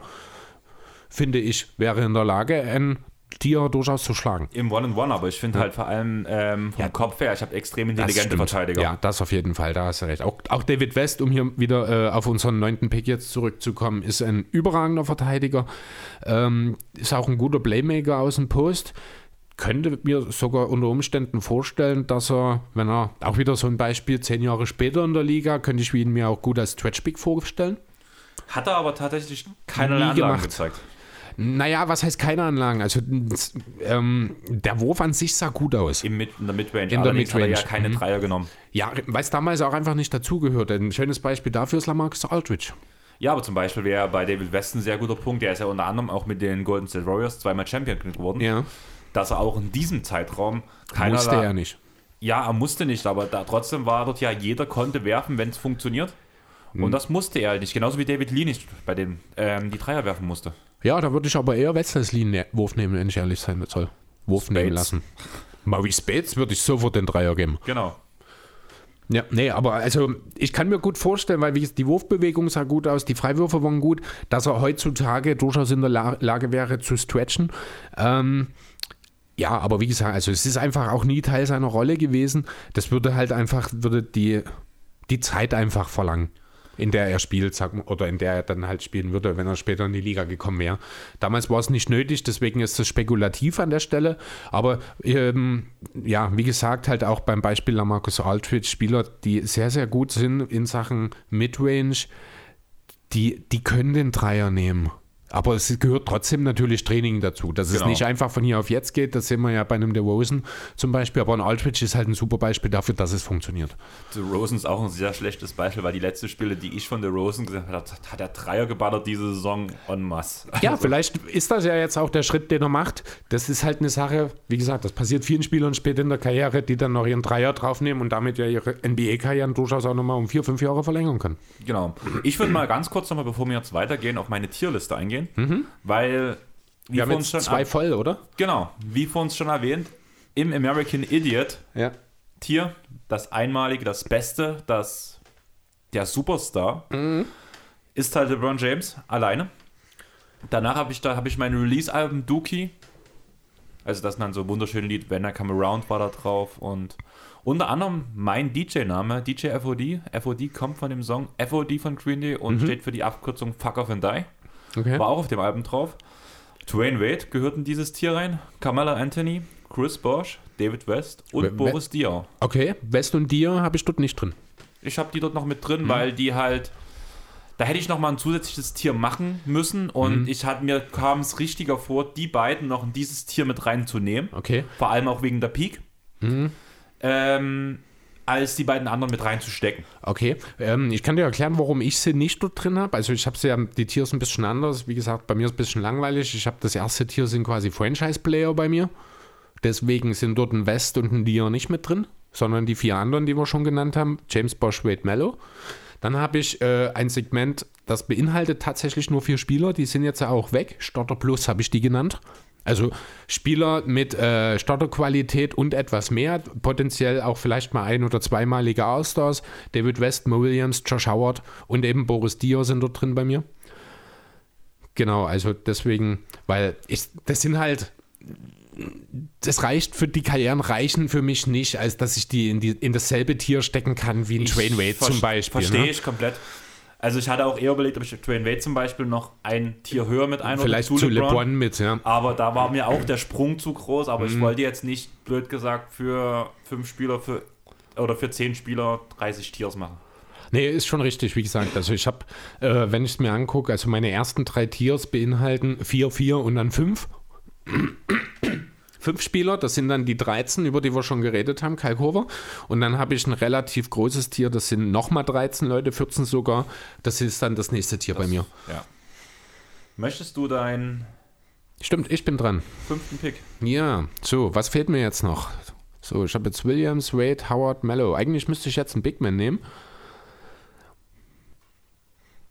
Aber Ich hätte auch einen passenden Big Man in dem nächsten Tier. Aber ich weiß nicht, ob der mir gefällt in diesem Konstrukt. Deswegen, in meiner Liste würde auch ein Big Man jetzt demnächst kommen.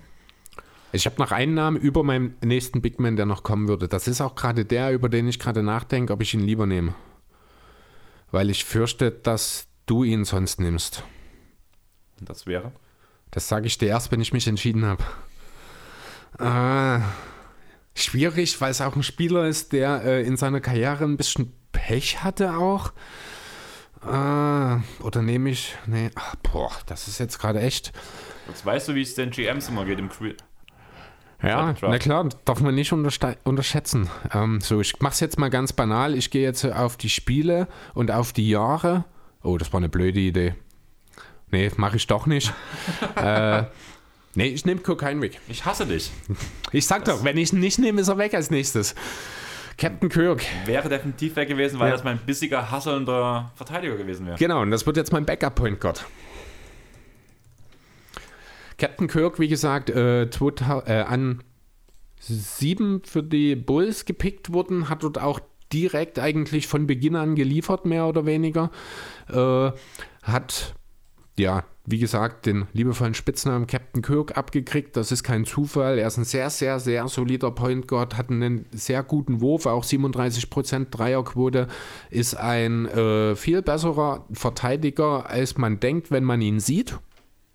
Denn irgendwie sieht Kirk Heinrich aus wie die weiße Version von Steve Kerr.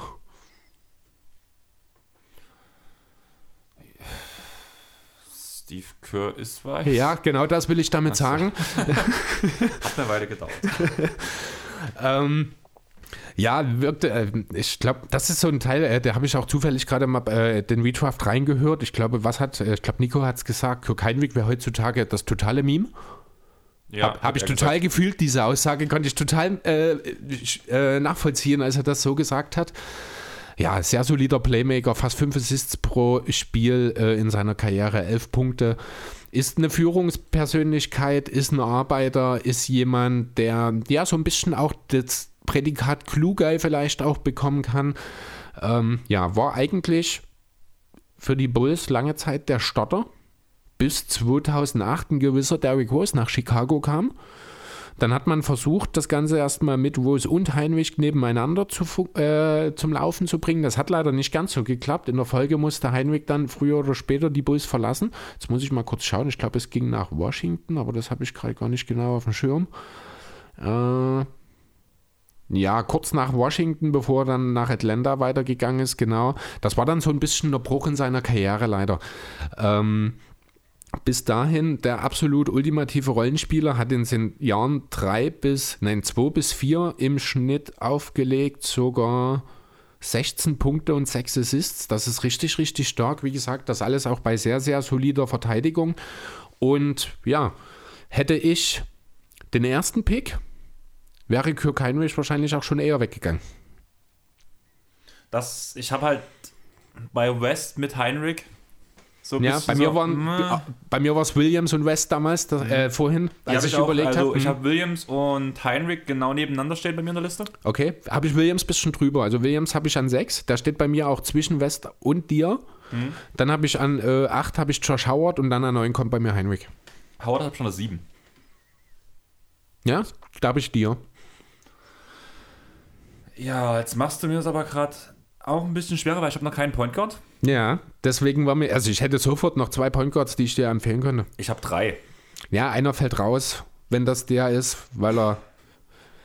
Ja, nee, stimmt, du hast drei, ja, es können sogar vier sein. Also ich habe so drei im Blick, die mir gefallen. Mhm. Und ich habe ein sehr gutes Gefühl, dass ich wahrscheinlich oder mit viel etwas Glück vielleicht auch alle drei bekomme, wenn ich wollte. Ich denke ja. Aber ich würde erstmal mit Leandro Barbosa gehen. Ach, verdammt. Weil ah. zum einen Sixth Man ist schon ja. Champion geworden. Und vor allem der Sandszeit extrem gut gewesen. Hat von Jahr 1 an direkt knapp 20 Minuten gespielt.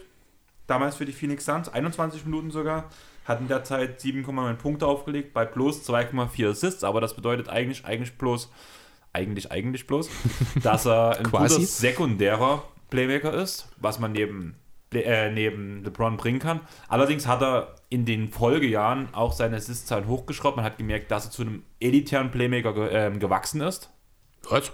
Also Leandro Barbosa ist alles, aber ganz sicher kein elitärer Playmaker gewesen. Das war das eine Jahr, wo er mal ein bisschen besser gespielt hat für die Zeit. Ja. Aber bringt sekundäres Playmaking zumindest. Eigentlich nicht. Also 2,1 Assist, Career Assists, das ist äh, sehr, sehr stark davon abhängig, dass er halt in seinen ersten Jahren regelmäßig das ganz gut gemacht hat. Aber er hat im Grunde genommen ab 2008 oder sag mal ab 2009 hat er nur einmal noch mehr als zwei Assists aufgelegt in den letzten acht Jahren. Ähm, also Barbosa wäre mein nächster Pick auch gewesen, das ganz kurz als Energizer von der Bank, äh, aber halt wirklich als reine Bank-Mikrowelle. Ja, ich wollte halt vor allem wegen der Drei, äh, wieder wegen der Dreierquote haben. Mhm. Wie gesagt, ich habe für die Zeit vielleicht auch zu wenig Spiele gesehen oder zu wenig Sequenzen gesehen, um halt vor allem die Defense von allen Spielern zu evaluieren, weil das ist zumindest aus den späteren Zeiten, es war Bosa nicht gerade ein Aushängeschild für Defense. Ich glaube, nee. dass es in der vorherigen Zeit besser war. Aber damit kann ich zumindest, bei ihm kann ich so ein bisschen davon ausgehen, ich weiß, was er bringt, ich weiß, was er schon immer gemacht hat. Und er kann Dreier werfen und er passt dadurch perfekt auch in das Team rein. Und bloß weil ich ihn jetzt picke, bedeutet das ja nicht gleich, dass er starten muss. Nee, ist richtig. Äh, aber wäre auch mein nächster Pick gewesen. Barbosa übrigens damals an 28 für die, von den Spurs gepickt worden, ist in einem Deal direkt nach Phoenix geschickt worden gegen einen 2005er First Round Pick, aus dem später David, ja, David Lee wurde. Genau, ähm, ja, wie gesagt, also Barbosa ist für mich die Personifizierung des Sixth Man. Instant Scoring, sofort, du bringst ihn rein und er liefert dir sofort super effizient, kreiert, ich glaube, 85% seiner Abschlüsse selbst. Also wirklich auch jemand, der nicht darauf angewiesen ist, dass er von anderen in Szene gesetzt werden kann, äh, muss. Ja, die Defense hast du angesprochen, da müssen wir nicht drüber reden, da können wir tatsächlich eigentlich den Mantel des Schweigens drüber hüllen, aber wir müssen kurz drüber reden, denn äh, Barbosa ist eigentlich ein Shooting Guard im Körper eines Point Guards. Er ist einfach zu klein. Also selbst für einen Point Guard ist er immer noch relativ klein. Damit ist es halt mit der Defense schon eigentlich relativ schnell geschehen. So äh, viel Energie, wie er auch gebracht hat äh, oder auch bringt, er ist einfach dort ganz schnell. Das kennt ja auch ein Isaiah Thomas zum Beispiel. Er ist da halt einfach mit seiner Größe ja ganz klar eingeschränkt. Genau, aber ja, äh, den Pick kann ich verstehen, auch wenn ich nicht verstehe, warum du ihn als dein äh, Playmaker nimmst hier. Ja, gehört zu den drei. Also ich habe also die anderen mhm. beiden, die bringen auch mehr Assist-Zahlen, die ich im Kopf habe. Aber dann wären wir wieder bei dem Punkt, wann stelle ich mir vor, wen du nimmst. Und die anderen stehen bei mir in der Tierliste wesentlich Deutlich. weiter unten. Ja, also ich hätte noch einen Point Guard, der steht sogar über, also ganz kurz, Barbosa ist für mich Nummer 14, der erste aus der Kategorie Rollenspieler. 12. Auf 12 habe ich einen Point Guard, den ich dir eher empfohlen hätte hier. Ich habe einen Blick, aber das ist halt so einer, den ich halt nicht genug einschätzen konnte. Ich glaube, du hast, du in die Undrafted-Spieler mal reingeschaut? Ja, habe ich. Das war jetzt eigentlich der Hinweis, den ich dir damit geben sollte, wollte. Wenn du den meinst, den ich jetzt denke, den habe ich ein Stück weiter hinten. Das ist der nächste Point Guard meiner Liste, den ich habe, ah, okay. den ich für später mir wahrscheinlich aufgehoben habe. Alles klar. Falls Gut. du ihn mir nicht wegnimmst. Ich glaube nicht, dass ich noch einen Point Guard brauche. Mal sehen. So, genau, dann bin ich jetzt dran. Oder möchtest du noch was zu Barbosa loswerden? Nein, eigentlich nicht. Also Okay. Hat 14 Jahre in der NBA gespielt. Mhm. Dazu 18.368 Minuten abgerissen, könnte man noch kurz sagen. Haben wir jetzt bei ein paar ja auch weggelassen, aber manchmal ist es interessant, wenn man es noch nebenbei erwähnt. Ja. Und ganze, seine ganze Karriere über auch ein sehr guter Dreierwerfer. Was halt bei mir mit dem Team halt passt, wo viele Passer und vor allem auch große Playmaking Bigs dabei sind, was ich dann auch meistens, siehe Denver, eigentlich immer mit ein paar guten Schützen bezahlt macht. Ja, definitiv. Okay, so, dann mache ich jetzt weiter. Pick Nummer 12. Ich weiß immer noch nicht so richtig, wo ich hin will. Deinetwegen. Ich habe hab etwas Angst bei meinem Kader jetzt gerade, weil ich komme jetzt in die Region, wo Oder ich die merke, Spieler ich nicht kann, so kennst. Wo ich zumindest hm. Details von den Spielern ja, nicht kenne. Okay. Und da ist halt ein großes Detail, was mir halt fehlt, was ich nicht ansprechen werde, was, wo ich mir zu sehr Gedanken mache. Okay. Vielleicht sagst du am Ende, ah, du hast das ja übelst gut abgedeckt. Und ich denke mir so, ja, aber das war Glück. Oder du sagst halt, ähm, aber dir fehlt das völlig. Ich so, ja, wusste ich auch nicht. Okay, gut. Na gut, schauen wir mal. So, jetzt muss ich trotzdem überlegen. Ich habe jetzt im Grunde, ja, ich brauche einen Big Man. Ich muss jetzt erstmal einen Big Man ziehen. Und dann nehme ich, ja, welchen Big Man nehme ich denn dann? Nee, ich nehme noch keinen Big Man. Das gefällt mir nie. Ah, ich habe zwei, drei Sender im Kopf, von denen ich mir ziemlich sicher bin, dass mindestens einer davon übrig bleibt, den ich aber später noch ziehen kann. Jetzt kommen wir an den Punkt. Nee, weißt du was? Ich nehme Travis Outlaw. Sehr, sehr kurze Karriere zwar nur. Also sehr, sehr kurz. Muss mal kurz. Äh, Pick Nummer 23 gewesen damals von den Portland Trailblazers. Elf Jahre in der NBA, 13.026 Minuten gespielt. Ja, also keine kurze, sehr kurze äh, Prime war es für ihn nur. Ähm, genau. Die Karriere an sich war okay, 600 Spiele, 13.000 Minuten in elf Jahren, das ist in Ordnung, ja. Genau. Ähm, ja, ist ein Flügelspieler einer aus den der berüchtigten Jailblazers Zeit, hat er auch selbst seinen Teil dazu beigetragen, ist also nicht immer ein ganz einfacher Kerl, aber jemand, der äh, sehr, sehr gut verteidigen kann, jemand, der Verantwortung übernehmen kann, von dem man damals eigentlich auch dachte, dass er tatsächlich Starpotenzial hat. Das hat er nie so richtig ausge lebt, sagt man das so. Ähm, wahrscheinlich, weil er sich selber ein bisschen im Weg stand auch. Ähm, hatte seine beste Zeit eben äh, an der Seite von Lamarcus Aldridge beispielsweise und Brandon Roy in Portland damals als ja, dritte Geige, würde ich behaupten wollen, vielleicht als vierte Geige. Ich habe ihn auch in dem Bereich als Stotter eingeordnet hier. Travis Outlaw an sich ähm, bringt nicht unbedingt einen super tollen Wurf mit, hat aber dafür relativ häufig abgedrückt. Das muss jetzt nicht unbedingt gut sein. Leider ist er auch nicht unbedingt der intelligenteste Spieler, aber ein sehr, sehr athletischer One-on-One-Verteidiger. Dafür kann man ihn äh, nutzen. Man kann ihn cutten lassen. Er kann ab und zu selber mal zum Korb gehen. Ähm, ja, so ein bisschen. Ich will es nicht 3D nennen, aber nennen wir es einfach mal so leicht abgespeckt OND weil er schon offensiv die Produktion mitbringt, weil er defensiv äh, zumindest sein Mann stehen kann und dort am Flügel auch mit seinen langen Gliedmaßen, mit seiner großen Athletik viel in den Passwegen wildern kann. Deswegen finde ich äh, Travis Outlaw, ja, weil er auch von allen Flügelspielern, die ich hier auf dem Schirm habe, gut, er ist, ich glaube, damals auch weitestgehend als Power Forward gelistet worden. Heute würde er ja wahrscheinlich noch viel mehr als Power Forward durchgehen, aber das ist ja im Grunde genommen eine Flügelposition heutzutage, deswegen passt das schon. Ähm, ja, Travis Outlaw, damals an 23 gepickt, jetzt hier bei uns an 12. Dann würde ich direkt weitermachen. Mhm. Ähm, ich sehe bei dir, du hast Mo Williams, du hast Kirk Heinrich, das heißt, der Point Guard ist schon relativ voll. Das ist der Plan, ja. Du hast Wade auf dem Shooting Guard, du hast Mellow und Howard auf dem Small Forward. Mhm. Das heißt, dir fehlen genauso wie mir diese richtig großen Kanten. Ja. Und ich habe Angst, dass du die, eine der größten Kanten mir hier wegschnappst. Oha, jetzt bin ich gespannt. Aber ich glaube, es wird nicht die Kante sein, die du im Kopf hast. Ich habe zwei Kanten im Kopf. Ich nehme einfach den anderen. Ich bin mit beiden glücklich. Also ich habe einen Oster bei mir. Du hast einen All-Star? Okay, dann reden wir, ja, nee, dann reden wir von anderen Kanten, weil das ist nicht die Kante, die ich im Sinn hatte, weil der gefällt mir nicht in meinem Team. Ja, das Ding ist, ich habe halt mit Bosch, mit dir und West bewegliche Spieler, aber mhm. die halt vor allem gegen große, massige Center halt nichts ausrichten können. Ja. Und da ist halt er genau der Richtige. Und im Pick and Roll kann man ihn auch ein bisschen einsetzen, so ein typischer Rimrunner. Und mit dem deutschen Nationalspieler Chris ja. Kamen genau. ist da nochmal ein guter Bankcenter, der halt vor allem gegen die Joel Embiid und Nikola Jokic eingesetzt werden kann, wobei Nikola Jokic wahrscheinlich drei Pirouetten um ihn drehen würde bevor Quiz Cameron anfängt, sich zu bewegen. Genau. Ja. Ähm, Aber mir geht es halt wirklich nach, mhm. einen massigen Sender zumindest zu haben. Ja. Und das ist zumindest einer, den habe ich schon mal live gesehen. Und der ist zumindest schlauer als Kendrick Perkins. Und er hat eine Clippers-History. Und er hat eine Clippers-History ja. und eine deutsche History. Oh, auch noch, genau. Ähm, ja, ist ganz klar, äh, wenn man jetzt mal Bosch hier als Sender weg, oder beziehungsweise wenn man jetzt mal Bosch West und dir rausnimmt, ganz klar der nächstbeste Sender. Wahrscheinlich auch mit deutlichem Abstand, ist aber vom Spielertyp her keiner, den ich in meinem Team haben will. Verstehe ich komplett, aber gerade von der mhm. Bank und danach situativ eingesetzt, wenn du ihn brauchst und ja. einen guten Coach, finde ich, braucht man zumindest einen so einen Sender halt schon, zumindest mal im Kader, der gegen die Großen ein bisschen gegenhalten kann. Mhm. Du siehst jedes Mal, wenn du Philly siehst, wenn ein Beat seine Gegenspieler von der einen Seite bis zur anderen Seite des Spielfelds schiebt, das macht dir Spaß, das macht dem gegnerischen Coach weniger Spaß. Ja. Und deswegen will ich einen, den ich dagegen stellen kann. Klar, Embiid hat danach die Geschwindigkeitsvorteile, aber wenn jemand in Bewegung kommt, jemand Großes, da kann auch jemand Kleines auch mal die Hände dazwischen halten. Ja. Genau. Nee, also das ist meine Argumentation mhm.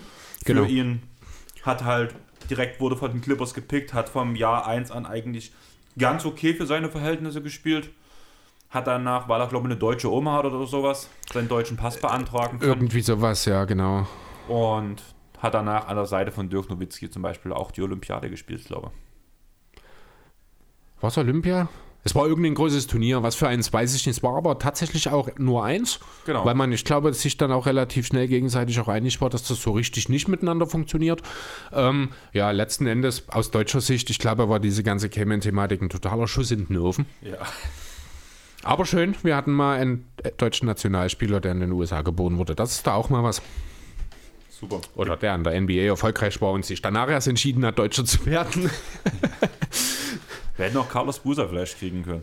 Der ist wenigstens in Deutschland geboren. Genau. Aschaffenburg, ja, genau. Ja, ansonsten kämen, äh, Ja, du hast eigentlich ganz gut abgerissen. Einmal All-Star gewesen. Darüber lässt sich streiten, ob das wirklich sinnvoll war, hat. dass Chris Kamen All-Star geworden ist. Aber er hat es in seiner Vita stehen. Das ist schön. Er ist ein äh, sehr konstanter Spieler vor allem, muss ich sagen. Also du weißt halt einfach, was du von ihm kriegst. Du kriegst solide offensive Produktion, vor allem aus dem Post. Er kann hier und da mal einen Jumper einstreuen. Ähm, ist jetzt nicht der cleverste, ist nicht der beweglichste ähm, und ja, in erster Linie natürlich für als ein bisschen massiger Typ, den du in den Weg stellen kannst, aber dafür hat er halt defensiv auch eigentlich nur das in den Weg stellen drauf. Das muss man schon auch mal so sagen. Viel mehr kommt da nicht. Dafür hat er halt ganz klar seine Qualitäten in der Offensive. Und Hat deswegen. vor allem im letzten Karrierejahr nochmal seine Dreierquote, äh, seine Freiwurfquote extrem nach oben geschraubt. Hat er das? Ja, 100 Prozent. Hat nur einen genommen oder Drei was? von dreien. Ach so, Ah, okay. drei von dreien ist schon wieder aber das ist schon wieder, ja, das ist mehr als nur zwei. Genau. Ja, richtig. Genau, nee, aber wie gesagt, also ich kann den Pick verstehen. Für mich war Cayman, ich habe ihn übrigens auf 10 stehen bei mir. Ähm, 12. Hm? Also wie gesagt, bester Sender nach den dir Bosch. Wie gesagt, also Bosch habe ich halt als Bigman nicht als Center dastehen, West sowieso nicht, aber dir habe ich als Center da. Das wäre der einzige echte Sender, den ich vor ihm ge äh, gelistet hätte. Genau, na, du warst halt so der Typ, du hast mir die ganze Zeit so gesagt, ja, der, du hast halt, der bringt dir nichts gegen die Großen. Das hast du mal bei jedem von meinen, schon, von meinen ja. Powerforward-Sendern so gesagt, der bringt dir nichts gegen die Großen. Da habe ich überlegt, nimmst du jetzt noch einen Guard, aber da kommen, nach unten raus sind bei mir viel mehr Guards, Hm. die ich noch irgendwie einsortieren kann, als nochmal so ein massiger Center. Okay. Und da habe ich mir schon ein bisschen Gedanken gemacht, wo du jetzt auch sagtest, du hast so ein, zwei, über die du gerade nachdenkst. Mhm. Schnappe ich mir lieber jetzt. Da habe ich den, den ich noch dort, um meine Big Man-Rotation so ein bisschen zu vervollständigen, drin.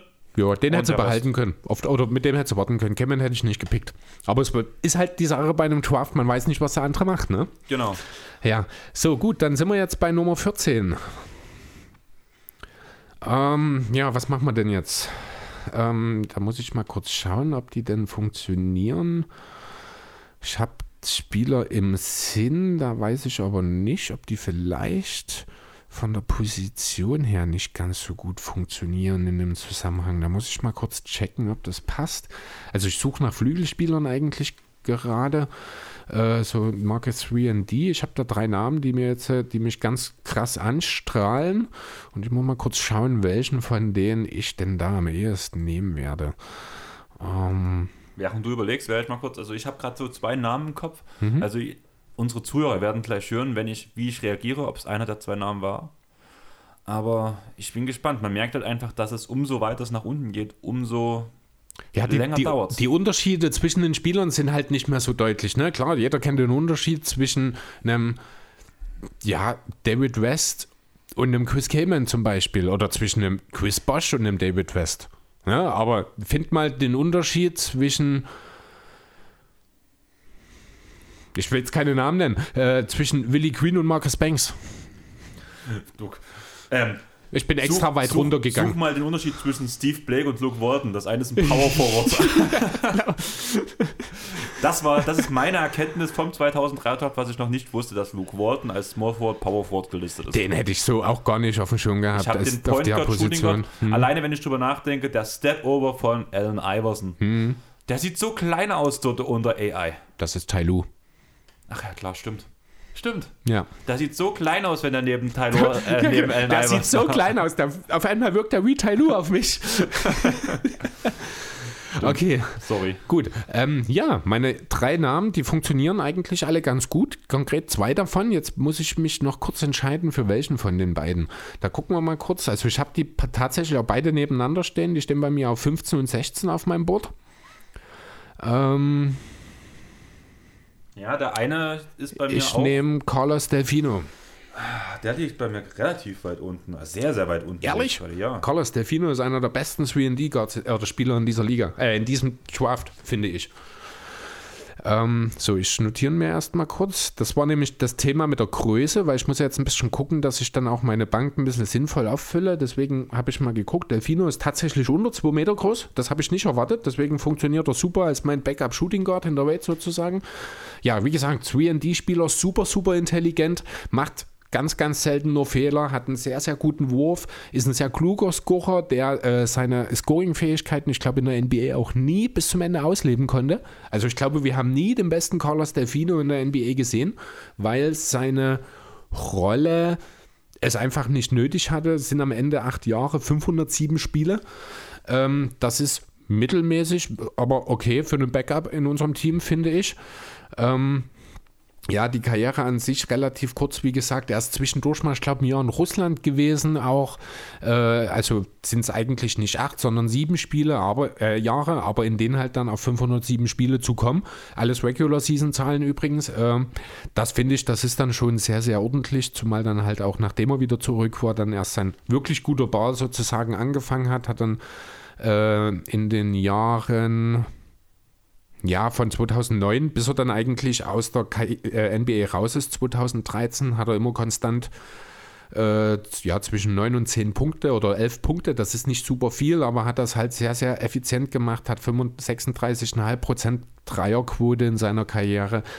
Wie gesagt, sehr intelligent als Teamverteidiger, konnte auch im One-on-One vor seinem Spieler bleiben, wenn das jetzt kein Point Guard war, denn er ist jetzt nicht der beweglichste gewesen dabei, hat aber halt, wie das auch bei einem Boris Dia zum Beispiel war, mit seinem hohen IQ sehr, sehr viel wegmachen können, ist ein sehr kräftiger Kerl gewesen. Ja, und so kommen wir am Ende zu Carlos Delfino auf Rang Nummer 14. Ursprünglich gepickt worden ist an 25 von den Pistons übrigens. Stand bei mir auf 27. Mhm, okay. Sehr interessant. Allerdings sind das halt die Spieler, halt, mhm. um wieder das Fass ja. aufzumachen. ähm, mein nächster Spieler ist der Undrafted-Spieler, den du vorhin schon angesprochen hast. Calderon. Calderon. Ja. Mr. Catering. Fand ich super. Ernsthaft? Ach du meine Güte. Mr. Ich musste auch lachen. Mhm. Hat für unglaublich viele Teams gespielt, unter anderem für Toronto, für Detroit, für Dallas, für New York, für die Lakers, für Atlanta, für Cleveland und nochmal für Detroit. Ja, Calderon hat erst 2015 erstes NBA-Spiel gemacht, ist danach mhm. noch in Spanien erstmal geblieben. Ähm, war ein undrafted Player, wie gesagt, extrem hohe Dreierquote, ein extrem guter Playmaker. Vor allem, wenn man mal LeBron den Ball aus der Hand geben möchte, habe ich jetzt Calderon auf der Bank, der da ein bisschen was machen kann. Ja. Der halt vor allem West und Cayman einsetzen kann. Also denke ich schon, dass das eigentlich funktionieren sollte. Das große Problem an Calderon ist halt vor allem seine Defense. Welche? Genau. Mhm.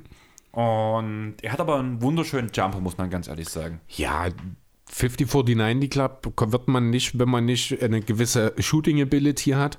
Ich glaube, mit einem etwas anderen. Ich glaube, für Calderon wäre es zum Beispiel, er ist jetzt Spanier, er ist europäisch geprägt gewesen, wäre Calderon in den USA aufgewachsen mit demselben Skillset, das er hat, wäre er locker ein 17 oder 18 Punkte Scorer gewesen. Weil dieses egoistische mehr. Ja, also ich finde, Calderon ist für mich manchmal so ein bisschen die, Europä äh, die, die noch viel europäischere Version von Steve Nash. Starte von Chris Paul, sagst du gleich. So vom Offensivgame. Ja, Weil er nee, auch also so ein flashy Playmaker ist, so ein, so ein durchdachter Playmaker, das, was ich so mag eigentlich. Ja, aber ein katastrophaler Verteidiger. Und schon sind wir bei Steve Nash. Ja, das Ding ist, dass ähm, die Pässe von Nash sind so fancy, blöd gesagt. Das kann Calderon auch. Ist ja, nicht seine Art, weil er genau. ist der sehr solide eigentlich. Er ist jetzt äh, niemand, der mit seinen Pässen für Aufsehen sorgen will. Der es aber einfach manchmal macht, weil sich das so ergibt. In erster Linie ist halt Calderon wirklich ein Playmaker mit ab, exorbitant starken äh, Shooting-Werten. Wie gesagt, 50-49, die ich glaube ein oder zweimal in seiner Karriere gewesen. Das kommt nicht von ungefähr. Äh, ja, ich glaube, sechs Assists im Karriereschnitt bei 26 Minuten Spielzeit. Er hat dann am Ende auch, ist wirklich auf 14 Jahre in der Liga gekommen. Es ist auch krass, ne? wie lange er dann letzten Endes im hohen Alter auch gespielt hat. Unter anderem ja dann bei den Raptors zum Schluss war das, ich glaube, mit. Ne?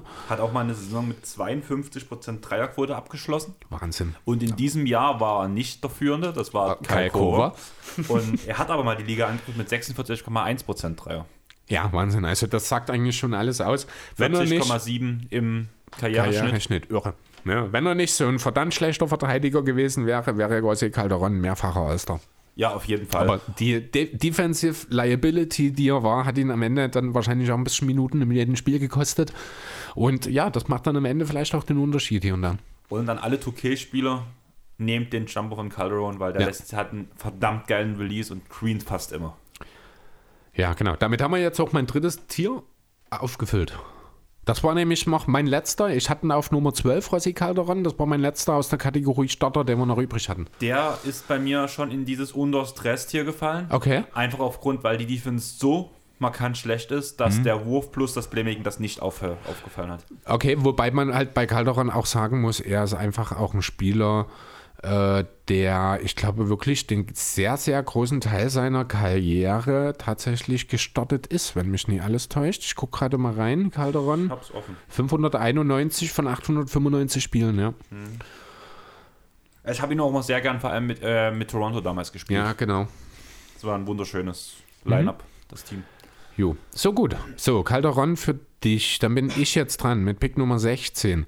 Dann mache ich doch. Mache ich das? Nee. Nee, weißt du was? Ich nehme jetzt Darko Milicic. Denn wir brauchen noch eine große Kante. Und das ist meine große Kante.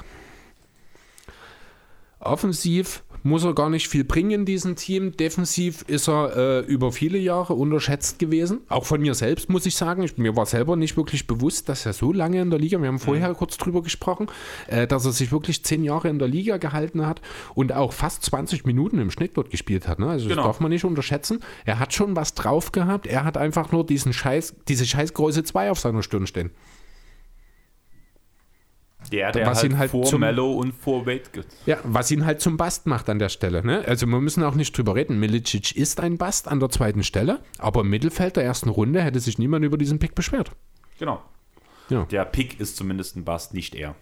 Muss man ja sagen. So gesehen ist er als zweiter Pick ist das das ist, dann ist auch er der Bast. Aber ja, wir meinen dasselbe letzten Endes.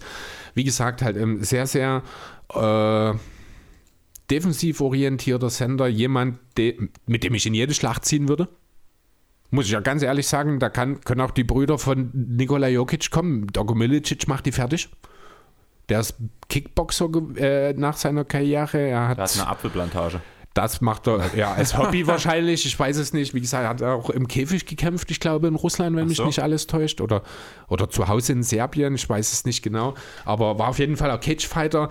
Ähm, ja, hat sich jetzt quasi in seiner, auf seiner Apfelplantage zur Ruhe gesetzt, genau. Ähm, ja. In dem Team, das ich habe, um Mello, um Wade, um Williams, brauche ich kein Scoring von der Bank, auch nicht mit Josh Howard. Ich habe vier überdurchschnittliche Scorer auf ihren jeweiligen Positionen. Deswegen brauche ich hier jemanden, der ein bisschen den Laden hinten zusammenhält. Die wirklich defensiv starken Center gibt es in diesem Jahrgang nicht. So diese Rim Protector-Typen, die in den Jahren danach dann immer mehr in die Liga geschossen sind, der fehlt mir hier ein bisschen komplett. Ja, du hast halt vor allem diese Picks, diese drei Picks, die ich mit Dio, West und Bosch habe, das sind Mhm. halt gute Help-Defender, die durch ihre Athletik ähm, gewissen Ringschutz bieten, Aber eigentlich. aber keinen richtigen Rim Protector. Genau. Und da ist halt der, der am nächsten schon rankommt, ist halt Chris Ist- Kaman.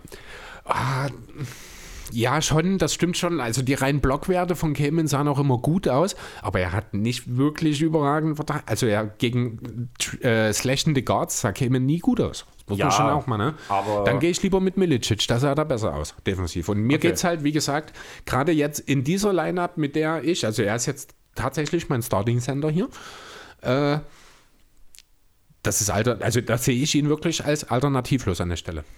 Es ist jetzt auch ein gewisser Gamble von mir gewesen, aber deine Reaktion sagt, du hättest ihn vielleicht auch als nächstes genommen? Nein, Noch gar nicht. nicht. Also ich bin mit, Okay. meinen, mit meinen Großen jetzt zumindest für Ja, stimmt, diese du hast vier Variante, große Spieler da. Ja. die wir es haben, fällt er halt komplett raus. Okay. Ich habe die ganze Zeit auf jemand anderes gehofft, dass du ihn mir jetzt nicht wegnimmst, vor allem mit deiner, du hast zwischendurch so kurz gesagt, naja, du hast erst von großen Spielern geredet, danach sagst du, ja, nehme ich ihn doch.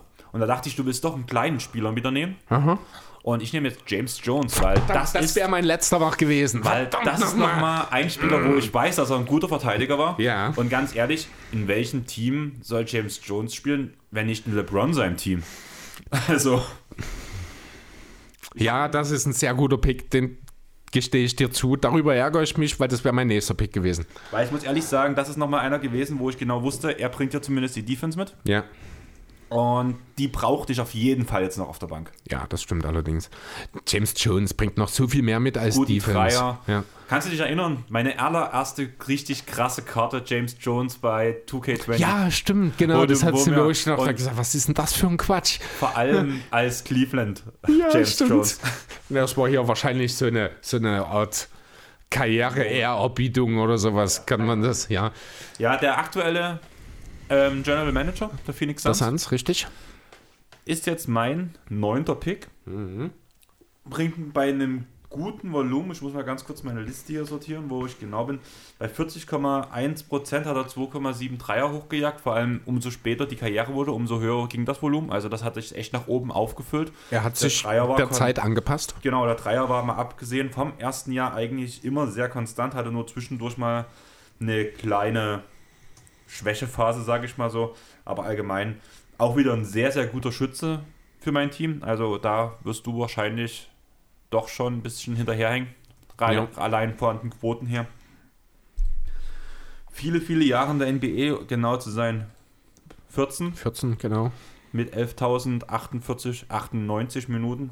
Was wiederum im Anbetracht mit der Anzahl der Jahre eigentlich nicht viel ist. Auch die 709 Spiele äh, wirken bei 14 Jahren fast genau. ein bisschen wenig. Ne? War aber 15,7 Minuten pro Spiel. Genau aber die halt immer mit vollem Einsatz, vollem Impact ja. und vor allem einer richtig guten Defense. Mhm. Und das brauche ich halt vor allem, wenn du einen Calder Elron von der Bank bringst. Und da ja. ist Jones ein guter Bankspieler dafür. Absolut, ja, wie gesagt, also darum, das ärgert mich jetzt auch, weil das wäre auch mein nächster Pick gewesen, James Jones, denn der bringt halt einfach so viel mehr als nur 3D. Ne? Also ob das nicht schon reichen würde, ein Spielertyp wie James Jones würde heutzutage auch immer einen Verein finden. Selbst wenn er jetzt neu in die Liga kommt, würde der äh, auch undrafted sofort äh, seinen Teil beitragen können zu einem Teamprof-Erfolg. Äh, er ist wahnsinnig professionell. Er, hat, er ist ein richtiges Vorbild auch für die Mitspieler. Er hält den, äh, ja, ich glaube, er ist so ein bisschen auch manchmal der Papa einfach auch im Lockerroom, weißt du, der so ein bisschen die Jungs zusammenhält, äh, manchmal auch einfach, äh, ja, wieder die Richtung vorgibt. Ähm, so ein Vorbild eben, so ein harter Arbeiter, jemand, den jedes Team zu jeder Zeit immer super gebrauchen kann. Genau. Dann würde ich dir. Ja, jetzt weiß ich nicht mehr, was ich machen soll. Das war nämlich jetzt eigentlich mein Pick Nummer 9 oder der 18. insgesamt. Hätte jetzt eigentlich James Jones sein sollen. Hm, jetzt muss ich mal kurz schauen, was ich stattdessen mache. Ich brauche noch einen Flügelspieler. Ja, dann habe ich jetzt zwei Möglichkeiten, die ich im Sinn habe. Ich könnte natürlich. Oh doch, ja, das mache ich. Nee, ich nehme mir doch tatsächlich noch einen Point Guard. Und zwar nehme ich Steve Blake. Also habe ich mit, ich habe zwei Guards bei mir gerade noch auf der Liste gehabt, das war einer von den zwei. Ich weiß auch, welcher der andere ist. Äh, ja, die beiden, also tatsächlich habe ich eigentlich überlegt, mir noch einen Flügelspieler zu holen, habe dann aber nochmal überlegt, dass ich ja eigentlich Delfino auch noch einen aufrücken lassen kann und dann mit Heinrich und Blake quasi mit meiner Guard-Kombination das sind beides gute Verteidiger, das sind beides gute Playmaker. Äh, beides jetzt nicht die schnellsten zwar, aber äh, beide relativ clever. Dazu mit Delfino und Outlaw zwei kluge, also nein, einen klugen und einen athletischen Verteidiger. Ähm, das sieht alles sehr gut aus. Das gefällt mir eigentlich sehr gut. Steve Blake hat gespielt 870 Spiele in seiner Karriere. Ich glaube in 10, nein, sogar in 13 Jahren. War sogar sehr lange dabei. Ähm, ja, ist halt so der typische Rollenspieler. Ne, man darf jetzt nicht von ihm erwarten, dass er irgendwie ultimativ auftrumpft. Er hatte eine richtig gute Phase damals in, äh, habe ich es mir aufgeschrieben, mir fällt gerade, oh, wo ist Steve Blake hin hier? Ne, ich habe es mir nicht aufgeschrieben. Wo war denn das? Wo war Steve Blake? Äh, war das in Portland auch? Oder war das... Doch, ich glaube, das war, ja, genau, das war die Zeit in Portland auch. Der hat sogar, ich glaube, zeitgleich mit Travis Outlaw dort gespielt. Die kennen sich also auch schon. Ja, okay, das war jetzt Quatsch. Äh, aber ja, Steve Blake als weiteren Playmaker und soliden Verteidiger, der hier ein bisschen die Bank mit koordinieren soll, zusammen mit Kirk Heinrich. Ja, das gefällt mir besser als die Idee, die ich zuerst hatte. Das ist gut, das gefällt mir. Steve Blake an 18. Okay, dann würde ich jetzt auf Position 19 den nächsten Philly-Guy nehmen. Mit Willie Green. Okay, sehr interessant. Ich habe noch für die Bank zu wenig Shooting. Ich will noch mehr Shooting haben. Ich habe dann auf den größeren Positionen wieder, also man muss wirklich sagen, ein Riesenschwachpunkt bei mir ist die Guard-Verteidigung. Mhm. Aber ich glaube, das lässt man noch einigermaßen kompensieren, weil vor allem die Spieler damals halt einfach mehr vom Drive gelebt haben. Und. Wo du ja aber gerade gute Guard-Verteidiger brauchst. Ja, aber die zum Korb ziehen und da habe ich dann halt meine, habe ich Ach so, weil du die Hilfe hast, okay. genau. Mhm. Das war ja gerade vor allem danach in den, in den so Jahr 2, äh, 3, 4 von, von Bosch so, dass er, dass die Guards regelrecht Angst hatten, Richtung Zone zu ziehen. Weil er kam, ja, das stimmt. weil Mhm. keiner vorbeikam. Und das ist halt mit vielen, einfach weil diese Entwicklung, weil die Spieler halt so sind, wie sie sind, Mhm. Sind das halt alles Spieler, die halt zwar schon einen Dreier nehmen können, wie man ja zum Beispiel an Calderon sieht, wie man an James Jones sieht, wie man auch an Steve Blake sieht, Ja. der auch ein sehr guter Dreierschütze war. Aber sie haben es vorzugsweise halt einfach nicht gemacht. Einfach, das erklärt auch die niedrige Temperate. Wir hatten ja vorhin schon den Punkt, dass ähm, mit Kalkor mit 4,6 auf der Karriere das echt wenig ist im Vergleich zu heute. Und das heißt, es ist wichtiger für mich, dass ich, das war auch so ein Punkt, dass ich halt lieber eine große Big-Verteidigung habe, eine gute, die halt auch vor allem beweglich ist, was ich halt mit Diao West, auch Jones, der kann ein bisschen größer verteidigen, mit habe. Und deswegen will ich jetzt hier noch einen Schützen dazu haben, weil, wie gesagt, es sind nicht so viele Schützen, aber ich habe schon die mit den meisten Attempts und mit der höchsten Quote alle bei mir und deswegen will ich das weiterführen, bevor du danach dein Team noch breiter aufstellst. Okay, ja. ja. Was heißt noch breiter? Wir sind im letzten Pick. Ich wollte dich eigentlich noch. Mach erst mal deinen Pick, danach will ich was fragen. Okay. Ähm, ja, ich gucke jetzt gerade nochmal bei Willie Queen rein. Ja, von den Sixers äh, damals gedraftet in der zweiten Runde. Die ersten vielen, vielen Jahre, äh, bis sechs Jahre, ich glaube, oder sieben hat er in Philly gespielt. Hat phasenweise auch mal ausgesehen, als könnte er so vielleicht sogar ein bisschen mehr als nur ein Rollenspieler sein. Das hat sich aber relativ schnell dann wieder gegeben. Äh, letzten Endes muss man schon sagen, äh, Willie Queen bringt den Wurf an guten Tagen. Aber an schlechten Tagen bringt er dir halt auch mal nichts. Also Ja, das ist schon ein sehr streaky Guy halt gewesen. Jemand, der äh, abgesehen vom Wurf auch nicht so viele Qualitäten mitbringt. Ich habe ein Tier, äh, das ist das unter den Rollenspielern, das habe ich One-Trick-Ponies genannt. Das sind Spieler, die eigentlich nur einen Skill mitbringen, aber wo ich finde, dass dieser Skill nicht ausgeprägt genug ist für eine lange NBA-Karriere, für eine erfolgreiche. Und dort habe ich Willie Queen mit äh, einsortiert. Und zwar ganz genau in der Mitte. Ja, aber wir hatten ja vorhin schon das, das Thema auch mit Thema Minuten. Er war zwölf Jahre in der NBA, hat trotzdem 14.700 gespielt, das ist im Schnitt mehr, 20, ja. mehr als zum Beispiel James Jones. Das stimmt, ja. Da bin ich jetzt tatsächlich auch ein bisschen überrascht. Das hätte ich gar nicht unbedingt so gesehen. Das ist, äh, ja, er hat immer stabil auch wirklich seine Minuten gekriegt. In seiner Rookie-Saison 14,5, in den letzten beiden 15,8 bzw. 18. Das sind so, dass die Range, geringer ist es nie geworden, bis hin zu 26 Mal. Das sind viel mehr, als ich erwartet habe, jetzt, wenn ich ehrlich sein soll. Ähm, ja, aber ich hätte an deiner Stelle, ich glaube, trotzdem jemand anderen genommen. Dann willst du ihn nehmen. Nee, ich will nicht nehmen, weil ich brauche noch einen Center oder einen Big Man. Das ist jetzt gerade so noch ein bisschen die Frage, wen ich nehme. Ich habe da drei Namen aktuell. Es ist ja unser letzter Pick, ich kann ja jetzt laut drüber reden. Ne? Darf ich ganz kurz, damit ich kurz ein. Wollen wir danach nicht einfach noch den Kader ohne große Erklärungen der Spieler auf die 15 Mann aufrunden? Können wir gerne machen. Und dann brauchst du ja auch jetzt noch nicht drüber reden. Da kannst du danach Alles. drüber reden. Ja, aber ich muss halt mich noch entscheiden. Ja, das kannst du ja. Ja, aber das ist leichter, wenn ich drüber rede. Ähm, ja, wie gesagt, also ich brauche noch einen großen Spieler, der äh, ja idealerweise eigentlich auch ein bisschen Platz schaffen sollte. Da wird es dann schon schwierig. Ich habe einen Namen, der grinst mich total an. Das ist auch ein zweifacher Champion. Aber ich weiß nicht, ob ich ihn wirklich als Center auflaufen lassen kann. Er hat das zuweilen auch mal ein bisschen gemacht. Er hat äh, in San Antonio. Aber ach, was soll's. Give me the Red Rocket, Matt Bonner. Eigentlich war ich bei diesen fünf Mann, die wir jetzt noch picken, dass ich Matt Bonner noch bekomme. also das soll, wäre, ist nicht mein erster Pick, muss ich ganz ehrlich sagen. Aber ein interessanter Pick für mich gewesen. Ja, ich habe, ähm, ich, Matt Bonner war schon immer ein, eine coole Socke, absoluter äh, Clue-Guy für ein Team. Niemand, der äh, Ansprüche stellt, niemand, der dich aber auch hängen lässt. Das ist jemand, der kommt aufs Feld, der liefert genau das, was man von ihm erwartet. Er ist ein sehr guter Dreierschütze, 41% Dreierquote über seine Karriere. Äh, hat zwölf Jahre in der NBA gespielt, knapp 800 Spiele gemacht.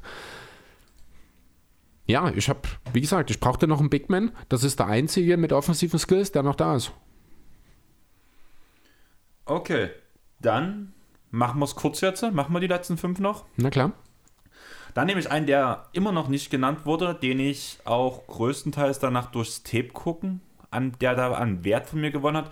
Den hat Nico in dem 2003er Draft reingehauen bei Jonathan und das ist TJ Ford. Sehr, sehr kurze Karriere mit gerade mal acht Jahren und trotzdem 11.882 Minuten. Ja, weil wenn er nicht verletzt gewesen wäre, hätte er aus TJ Ford richtig was werden Genau, können. und deswegen ist er an elfter Stelle ein sehr, sehr guter Point Guard. Äh, ja, durchaus. TJ Ford selbst ist an 8 gepickt worden damals von den Bucks. Unheimlich fancy Playmaker. Äh, also mehr fancy als Playmaker. In erster Linie wirklich ein Scorer gewesen. Wahnsinnig schneller Spieler. Äh, wirkte manchmal ein bisschen auf mich, als wüsste er nicht, wann gut ist. Also übertrete gerne mal Ja. ein bisschen, aber das hat halt auch damit zu tun, dass er ähm, sehr früh in eine sehr große Rolle gedrängt wurde bei den Bucks, was ja nun mal damals nicht schwer war. Jeder talentierte Spieler hätte dort sehr schnell eine sehr große Rolle gekriegt damals. Ähm, ja, und dann hat er halt diese Verletzungsproblematik mit seinem Rücken. Die hat dann auch dafür gesorgt, dass ich überhaupt gar nicht über ihn nachgedacht habe. Ich habe mal auch unter meine One-Track-Ponys, äh, ja, eigentlich wollte ich noch ein Segment machen mit Karriere zu kurz, um relevant, oder äh, Verletzungen haben es verhindert oder so, aber so viele Spieler gab es da tatsächlich gar nicht. Deswegen, äh, ja, steht TJ Ford tatsächlich so ein bisschen lonely hier unten am Ende meiner ähm, insgesamt 36 Spieler, über die ich nachgedacht habe. Die restlichen Spieler sind aufgrund der nur maximal drei Jahre in der NBA von mir von vornherein rausgenommen worden. Ähm, ja, Ich würde halt noch ganz kurz. Mhm. Das, ich hätte ihn auch nicht unter meine ersten zehn genommen, aber jetzt sind ja so Sachen, wo man halt vielleicht auch mal gerade für die ersten Jahre, wo manche Spieler von mir noch ein bisschen Entwicklung brauchen, TJ Ford hat von Anfang an geliefert, ja. hat von Anfang an funktioniert und deswegen wäre halt auch ein Spieler, der halt von vornherein halt erstmal was bringen kann. Das auf jeden Fall, ja. Ist äh, durchaus interessant. Schaue jetzt gerade Halt nochmal. zweiten Jahr seine könnte, erste. Ja, es könnte theoretisch, könnte er auch direkt starten. Ja, hat er ja auch in Milwaukee. Hat er, ja, richtig. Also es wäre jetzt äh, für dich, äh, für mich an deiner Stelle wäre jetzt die Frage, gehe ich mit Calderon oder vor dem Anfang? Wahrscheinlich Calderon, weil er der, beste, der bessere ähm, Das so, noch ist. solidere ist, ja, Ja. und auch weniger Fehler macht, das stimmt, ja. Ja. Aber das ist, dort ist Furt in dem Bereich, wie gesagt, unverletzt, wenn er nicht diese Rückenprobleme hätte, die ihn ja, ich glaube, sein zweites Jahr gekostet haben Genau. und dann eben auch das sehr, sehr frühe, ich glaube, noch unter 30 oder Anfang 30 das Karriereende. Ähm, TG Furt hatte durchaus Austerpotenzial in sich, finde ich. Ja, auf jeden Fall. Also wenn man wirklich die, das erste Jahr in Milwaukee, 55 von 25, also 25 Spiele gespielt, von 55 davon gestartet, 26,8 Minuten bei 7,1 Punkten und 6,5 Assists im ersten Jahr als Point Guard auf einer der schwierigsten Positionen, muss man ja ganz Das ehrlich ist sagen. schon richtig, richtig stark. Danach Ja. kam diese Verletzung, danach hat er seine Punkte direkt auf 12,2 hochgeschraubt und seine Karrierebestleistung auf dem Jahr gesehen und 14,9 Punkte sogar. Mhm. Also das sind schon klare Zahlen. Ja. Vor allem, weil bei den, in dem Jahr mit den 14,9 Punkten nochmal 5,3 Assists dabei standen. Mhm. Mit 46% aus dem Feld und knapp 35% von der Dreierlinie. Das ist alles sehr, sehr ordentlich. Also, Kann man nicht meckern. Gut, ich mache weiter. ja, also wie gesagt, kurz halten, das war schon viel zu lang wieder. Ähm, ja, ich mache einfach mal äh, in der Point Guard Riege weiter. Dann nehme ich mir jetzt, aber welchen nehme ich denn davon? Nee, eigentlich ist hier nur noch einer übrig. Wenn ich das jetzt so sehe, ist ich hier, nee, das sind alles keine. Ja, dann nehme ich Luke Whitnow. Einfach der dritte Point Guard, der Mann mit den vier Trades in einem Jahr. Ich weiß gar nicht genau. einer Offseason. Äh, in einem, ich, ja, gefühlt sogar in einem Tag, aber ich glaube, ganz so war es doch nicht. Ähm, ja, wann war das? Vor zwei Jahren, ich glaube. Ist schon wieder ein sein. bisschen her. In seinem Ja. letzten Jahr auf jeden Fall. Mhm, Genau. Ähm, ja, hat sehr, sehr viele Ähnlichkeiten mit Kirk Heinrich und Steve Blake eigentlich. Also ich habe im Grunde genommen habe ich drei redundante Guns- Guards mehr oder weniger da. Die sind aber deswegen nicht redundant, weil sie halt Skills haben, die sich auch super äh, nebeneinander ergänzen lassen. Alles gute Schützen, alles gute Passer, alles mindestens solide Verteidiger. Ähm, ja, und da passt Luke Whitner einfach als ganz klar auch drittstärkster in dieser Dreierriege. Äh, ja, super rein. Dann würde ich direkt weitermachen mit ähm, noch einem Dreierwerfer. Feel free, wenig die. Michael Petrus. Haben wir den nächsten Franzosen. Wäre auch mein nächster Pick gewesen. Bringt halt viel für den wenigen, also für diesen späten Punkt. Ich habe mir jetzt gerade gar nicht aufgemacht. Das tut mir leid. Machst du fix oder? Äh, was willst du jetzt Genau. genau? mal kurz so eine Statistikübersicht. Äh, Also ich kann dazu sagen, ja. 10 Jahre in der Liga, 11.950 Minuten. Mhm. bei ähm, 35% Dreiern bei 3,4 Versuchen. Das ist okay. Acht Punkte im Schnitt, drei Rebounds, ein Playmaker war er nie. Ähm, ja, wenig Defense hast du gesagt, wenn mich nicht alles täuscht. Da gehe ich ein kleines bisschen, zumindest zum Teil dagegen, denn äh, Michael Pietrus war One-on-One -on -one ein richtig guter Verteidiger. Der konnte fast vor jedem bleiben. Sein Problem war, dass sein Basketball-IQ leider nicht allzu weit ausgeprägt war und er deswegen in der Team-Defense regelmäßig Rotation verschlafen hat. Ähm, nicht so ganz wusste, wo er sich hinbewegen muss und dadurch halt häufig Lücken dann in der Team-Defense aufgerissen hat. Aber im One-on-One, -on -One, das ist auch derjenige übrigens, wo ich mich damals für, äh, damals, wieso damals? Das noch keine Stunde her, wo ich mich für Delfino entschieden habe. Ah, okay. Genau. Also ich habe Pietrus, Delfino und James Jones übrigens in meinem Mock auf 15, 16 und 17. Ähm, Ford habe ich auf 13, Pietrus auf 14 und Jones auf 15. Hm? Ja, Ford habe ich, wie gesagt, der ist raus, der ist dann bei mir auf 34 mhm. dann gelandet letzten Endes. Okay, so, dann bin ich jetzt wieder dran. Genau. Ich brauche, ah, jetzt hast du mir mal wieder einen Pick weggenommen. Das freut mich, jetzt steht 2 zu 1 für mich. Picks, die wir uns gegenseitig wegnehmen. Äh, so, was mache ich denn jetzt? Du willst Shooting haben, dann nehme ich Jason Capono. Kein Wurf ist schlecht, Alter. 43% Dreierquote äh, von den Cavs am zweiter Stelle der zweiten Runde gepickt letztes, äh, damals 2003. Ich glaube, sein Agent ist damals nicht besonders glücklich gewesen darüber. Ich war auch ein bisschen so im Rückwirkend, wenn ich mir das anschaue, macht es Sinn, weil er hat nicht ewig lange in der Liga gespielt, hatte auch eigentlich nicht wirklich andere Skills als das. Gehört auch bei mir in die One-Trick-Ponys. Darf ich ganz kurz? Mhm. Halt nur ein Jahr mehr als TJ Ford, den du komplett rausgelassen hast und 2000 Minuten weniger.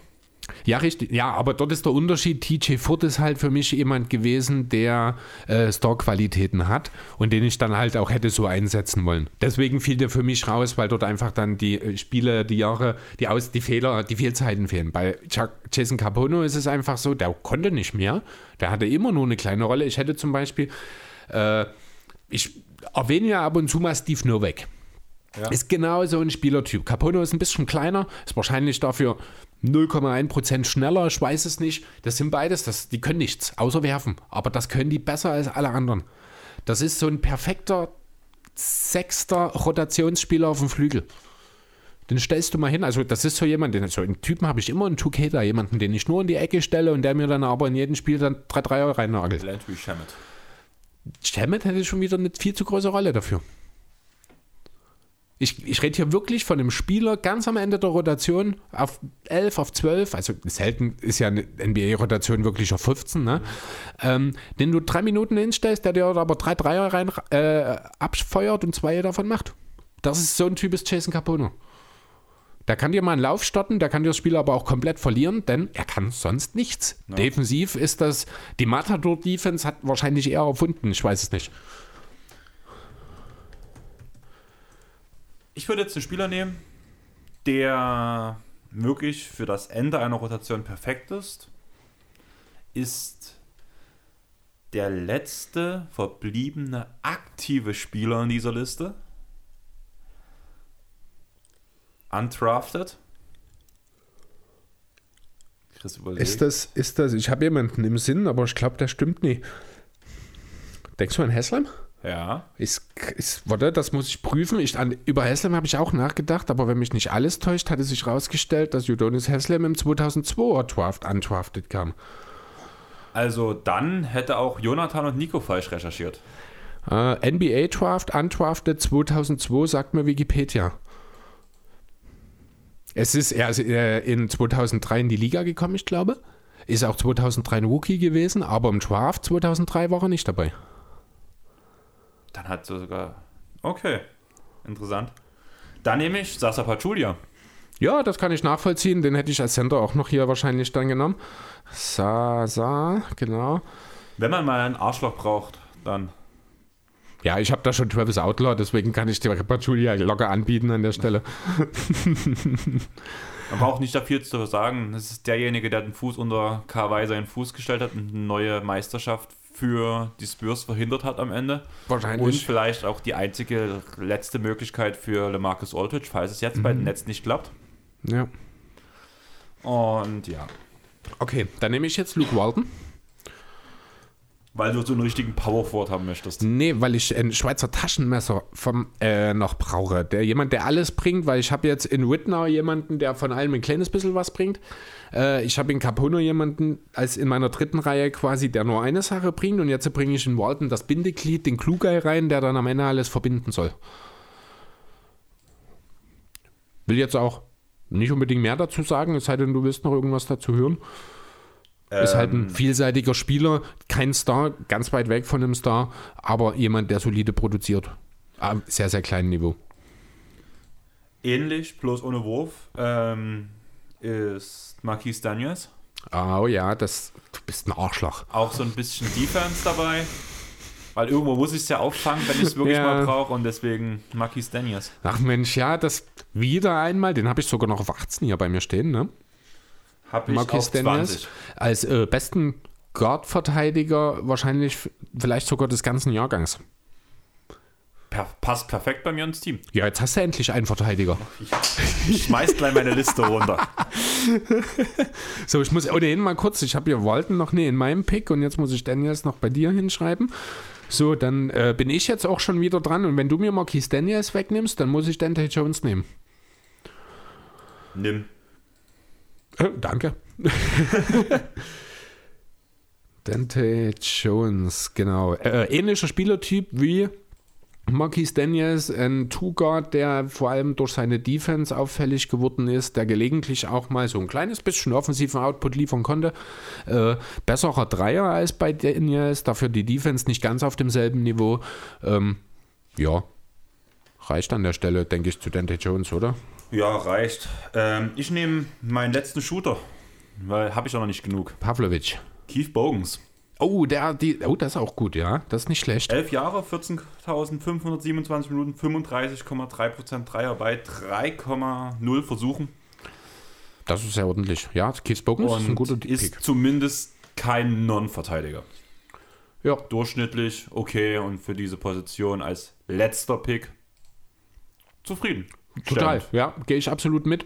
Äh, Bogans ist damals an 43 gepickt worden von den Bucks und gedumpt wurden direkt nach Orlando. Haben wir bei den letzten Spielern gar nicht mehr unbedingt mit drauf geschaut. Ich nehme jetzt als meinen letzten Pick Kendrick Perkins. tatsächlich, weil du mir Sasa weggenommen hast. Ich habe auch echt oft über Kendrick nachgedacht, einfach aus. Ich muss ehrlich sagen, äh, nachdem ich nach, ich glaube, wann habe ich meinen ersten Milicic, habe ich in meinem achten Pick, äh, ich habe so zwischen Pick 3 und Pick 7, ne, also wo die Superstars weg waren und ich äh, aber noch keinen Center hatte, habe ich auch tatsächlich eine Weile drüber nachgedacht, ob ich vielleicht sogar Perkins nehme als Starting Center. Äh, aber letzten Endes hat sich herausgestellt, dass Perkins ja zwar ein Tough Guy ist und jemand, der, den du gerne in deinem Team hast, aber von den Qualitäten her muss ich dann doch mit Milicic gehen. Ist auch richtig. Also Ja. ich muss ehrlich sagen, ich habe mir auch sehr viel Perkins angeguckt nochmal so. Einfach weil der Name schon groß ist, aber einfach bloß, weil er jetzt ähnlich wie La- Lavabor viel redet. Ja, Aber wenn ich mich zum Beispiel auch zwischen Cayman und Perkins entscheiden müsste, gehe ich ganz klar mit Cayman. Ohne drüber nachzudenken. Ja, wie gesagt, je nachdem, was du brauchst. Ich kann halt mit Cayman in dem Team nichts anfangen, weil ich brauche keinen Sender, der äh, zwölfmal im Spiel den Ball in der Hand hat, nur um zu werfen. Das hilft mir in dem Team nicht. Mit Mello, mit Wade, mit Williams, mit Howard. Da müssen die, muss der Ball anderen Spielern in die Hand gegeben werden. Da brauche ich jemanden, der defensiv orientierter ist. Das ist Perkins, der natürlich auch defensiv manchmal mit seinem doch teilweise recht fragwürdigen Basketball-IQ, wo ich mir auch manchmal die Frage stelle, wie er es in die Medienlandschaft geschafft hat, um ehrlich zu sein. Äh, ich meine, er stellt halt auch mal Screens nicht für den Ge äh, Mitspieler, sondern für den Gegner. Sind so Sachen müssen nicht unbedingt vorkommen. Ähm, dafür hat er schon eigentlich eine sehr beeindruckende Karriere hingelegt. Kam auch, ich glaube, am Ende auf 14 Jahre, wenn mich nicht alles täuscht. Perkins, wo ist er hier? Steht übrigens auf 20 in meinem Board. Äh, 19. 19 bei dir. Okay. Aber ich habe halt am Anfang die ganzen großen Spieler gekriegt, die ich haben wollte. Okay. Ähm, hast du jetzt in dein Rollenspieler-Tier, wa- was war das? Unter Stress? Nach jemandem, der ungepickt geblieben ist? Ähm, Ich habe einen dort drin. warte ganz kurz, ich muss langsam. Ähm, Nick Collison. Ja, genau. Habe ich an 23 stehen. Das ist sogar noch ein, der sehr zeitig war. Den habe ich auf. Den, ähm, den ich, hätte ich 18. vielleicht auch über, über Pirk jetzt am Ende nehmen können. Hm. Das, ja, ist halt so, ein, so eine Ikone. Ist, eigentlich hätte ich den wirklich über Pirk nehmen können, ja. Macht da an der Position auch nicht mehr den großen Und der Unterschied. Rest ist alles gepickt worden von meiner Liste. Genau, ich habe noch zwei in meinen One-Trick-Ponys. Das ist Sascha Pavlovic, von dem ich gedacht habe, dass du den nimmst, als du von drei Jahren geredet hast. Aber da habe ich nicht dran gedacht, dass ja Keith Bogans noch deutlich weit. Nö, ist nur zwei Stellen über ihm sogar. Bogans habe ich an 26. Und Markus Banks. Das sagt mir gar nichts. Max Banks war so ein Spieler, so ein, so ein Scorer. So ein reiner Scorer, der es aber leider nie geschafft hat, seine Qualitäten in die NBA zu übertragen. Wenn mich nicht alles täuscht, hat sie ihn irgendwann auch nach China getrieben. Weil es halt so jemand, der sich auch nicht in eine Rollenspieler-Situation dann umstellen konnte, sondern jemand, der halt trotzdem weiter Gun wollte und äh, Verantwortung tragen wollte. Und das hat in der NBA einfach nicht funktioniert für ihn. Okay, dann haben wir das geschafft. Mhm. Jetzt kommt es zur Abrechnung. Ja, genau. Ich werde das Ganze ein bisschen aufhübschen und dann, wie üblich, Mitte der Woche einmal posten, damit dann ihr, unsere Hörer, abstimmen könnt, wer besser gepickt hat. Denkt bitte daran, ich war immer hinterher. Andreas hatte den First Pick Vorsprung. Ja, aber die Sache geht jetzt ja danach, wer besser das bessere Team zusammengestellt hat und Ja. mit den besseren Spielern.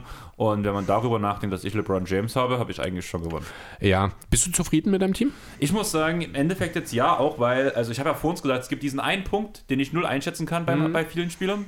Das ist der Punkt Defense. Ja. Und vor allem On-Ball-Defense, Team-Defense und so weiter und so fort. Ja, das, da, da- das ist halt für so lange her wahnsinnig schwierig, weil dort musst du wirklich ein bisschen was gesehen haben oder lesen müssen. Da war ich ganz froh, dass du bei einigen Spielern so gesagt hattest, wo ich gar keinen Plan hatte. Okay. Er ist auch kein schlechter Verteidiger. Und so. Und alleine wegen Ja. diesen Aussagen bin ich sehr zuversichtlich, dass mein Team gegen dein Team gewinnen würde. Möglich. Also in der Spitze hast du natürlich mit LeBron und Bosch über Wade und Mello, da müssen wir nicht drüber reden. Was mir so ein bisschen fehlt, ist das Shooting in der Starting Five. Vielleicht würde ich im Laufe der Zeit dann auch feststellen, dass ein Josh Howard viel besser von der Bank funktioniert und ich dafür einen Delfino starten lasse. Das würde mir mehr Spacing bringen. Das würde äh, die Defense nur geringfügig verschlechtern an der Stelle. Das sind dann so Sachen, über die ich nachdenke. Mein eine Überlegung mit Bosch übrigens, die du mir geklaut hast, das will ich jetzt einfach mal, mal kurz sagen. Ich hatte nämlich, hatte ich ja vorhin gesagt, meine ersten drei Picks waren identisch. Ähm, wäre nämlich gewesen, dass ich genau das mache, was du jetzt auch vorhast, dir und Bosch starten lassen. Äh, ich hätte dir halt als Center direkt starten lassen, auch wenn er früher noch als äh, Wing in die Liga kam, bin ich mir Der hat sicher. einen relativ großen hier äh, Wachstumsschub noch in der Liga. Ja, genau. Also er hätte relativ schnell quasi dann auch die Center-Position begleiten können. Im Idealfall hätte ich halt. Nee, also David West tut mir echt leid, der hat einfach nicht reingepasst.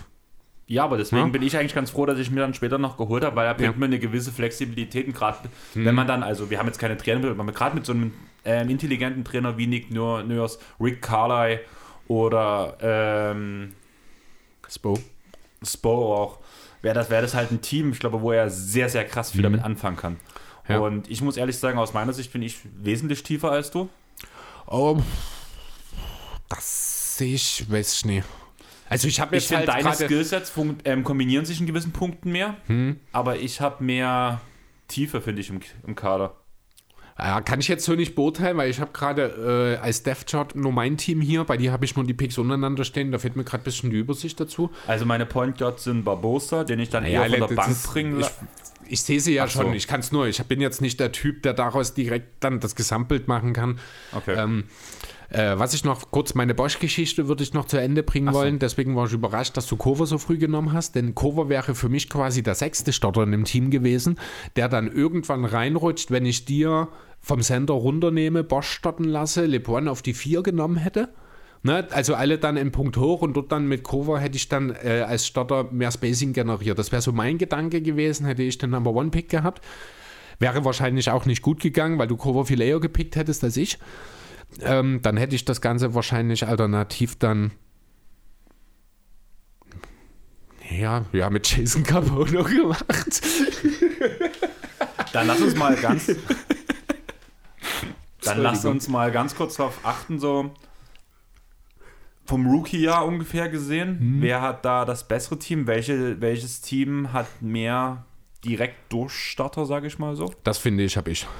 Ich habe halt TJ Ford mit LeBron. Ja, gut, aber Wade und Mello haben sofort geliefert, Howard hat sofort geliefert, Williams Stimmt, war Bosch gut hat dabei. eine Weile gebraucht, Ma- ähm, meine- Korver hat eine Weile gebraucht, Barbosa hat sofort, hat sofort durchgeschlagen. Barbosa, genau, aber auch meine Bank, Heinrich und Blake waren sofort da, Delfino, äh, Matt Bonner sind alles Spieler, die sofort Cayman liefern, hat die sofort- alle clever sind.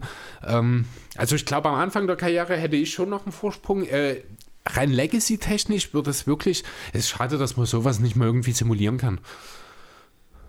Wird wahrscheinlich sogar funktionieren. Ah, da fehlen die ganzen kleinen Spieler.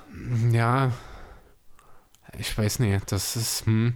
Gebt uns mal ein. Ähm, genau, wir machen es am besten so. Wenn jemand von euch einen Plan hat, wie man diese Teams in eine 2K-Simulation stecken kann, dass wir, da, hör kurz zu, Ja, Chris, ja. Dass wir diese Teams uns als Kader erstellen mit den jeweiligen Stärken, vielleicht, dass man das auch über mehrere Spiele macht, über mehrere Jahre. Und danach tun wir diese Spieler kommentieren. Wir haben doch, haben doch sowieso unsere Twitch-Sache vorgehabt, Chris. Ach du meine Güte. Irgendwie so, dass man das halt mit Twitch kombiniert, beziehungsweise vielleicht auch mit YouTube oder sowas. Ja, nee, aber ich weiß, was du meinst, ja, wenn es so irgendwie geht. Theoretisch müssten, sind die meisten Spieler wahrscheinlich eh in den von dabei, weil du hast ja von jedem Team geführt in 2K sieben verschiedene Jahre, wo du die, also sieben verschiedene Kader quasi aus verschiedenen Jahren. Wahrscheinlich wird man jeden Spieler irgendwo mal finden. Die Frage oder die Sache ist halt, du hast halt nie den Karriereverlauf des Spielers irgendwie. Das geht halt nie. Na, das kannst du. Du kannst halt nur sagen, du nimmst halt einen Spieler und der ist dann halt aus einer bestimmten Saison. Und dass ein LeBron in Jahr 1 natürlich trotzdem schon überragend war, aber natürlich nicht so gut wie in Jahr 8, das muss man niemandem erzählen. Ne? Deswegen, wenn irgendjemand dafür eine Idee hat, Immer her damit. Bin ich total freuen. offen, wäre wahnsinnig neugierig drauf, auf jeden Fall. dann Hast du Spaß gehabt? ich bin besser durchgekommen, als ich erwartet habe. Also du kannst ja mal ganz kurz erzählen, wie es aus deiner Sicht vor der Pottaufnahme war mit mir. Ähm, ja, also du hast, also ich bin ja da, ich glaube, ohnehin in solchen Sachen relativ schnell mit einem Plan versehen und weiß dann, was ich machen soll. Gerade bei sowas mit einer, ich habe halt jetzt komplett mit einer Excel-Liste gearbeitet, ich bin quasi total in meiner Welt. Ähm, auf der anderen Seite, ja, ich glaube, auch wenn du es mir andersrum zeigst, soll das auch eine Excel-Liste habe sein. Andererseits, ich hab mit Excel gearbeitet. Okay, ja, für deine Verhältnisse ist das ja eine total andere Welt. Besonders, weil du deine Excel-Liste ausdruckst. Äh, ähm, ja, genau. Also, du, ja, du wusstest halt hier und da mal nicht so richtig oh, und äh, hattest vor allem halt auch Angst. Und ich kenne die Hälfte der Spieler nie und hast sie nie gesehen. Aber letzten Endes muss ich sagen, hast du das wirklich gut gemacht. Ähm, ich habe mir auch nie wirklich Sorgen gemacht, wenn ich ehrlich sein soll, weil äh, du weißt schon, wovon du redest. Und auch wenn du vielleicht den einen oder anderen nie nennst, äh, Nick gekannt hast, weißt du ja auch, was er machen muss, um dich ein bisschen mit den Leuten auseinanderzusetzen. Ich finde deine Picks hier und da war ein bisschen eine Überraschung drin. Insgesamt sind sie aber schon stimmig. Ähm, ja, aber im Endeffekt ist das schon Also ich habe halt ein paar, ich hab grob halt, das, was ich auch erwartet habe von dir. ich hab halt ein paar Picks genommen, weil ich mir halt schon gedacht habe, zum Beispiel ähm, Thema Kurve habe ich so hochgenommen, weil ich eigentlich gedacht, das ist so dieser Spieler, den du unbedingt haben willst, dass du halt, also ich habe viel, ich habe viel gepokert, also ich tue ja auch in meiner Freizeit mit Freunden ab und zu pokern, da geht es auch ab und zu mit Geld drum. Echt? Ja, Okay. also ist es zwar vor Corona das letzte Mal gewesen, weil es immer sehr schwierig war, vor allem weil wir eine relativ große Runde immer hatten, wenn wir mal gepokert haben. Aber da bin ich zumindest auch nicht so schlecht. Und da ist ja viel Einschätzen von anderen Menschen mit dabei. Und irgendwo ist ein Draft ja genauso.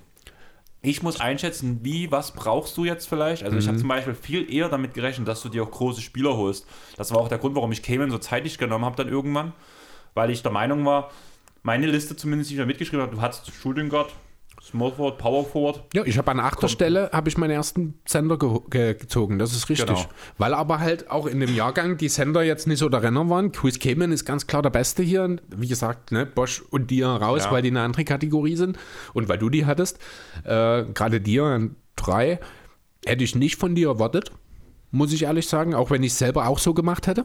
Ähm, Diao waren fünf. Ja, also an deiner dritten Stelle meine ich Ach so. damit. Hm. Ähm, ja, genau, aber ansonsten waren halt äh, die Sender irgendwie auch ein Stück weit redundant. Perkins, Pachulia, ähm, Collins. Milicic, Collison, das sind halt alles Spieler, die ähnliche Voraussetzungen mitbringen. Alle ein bisschen individuell natürlich.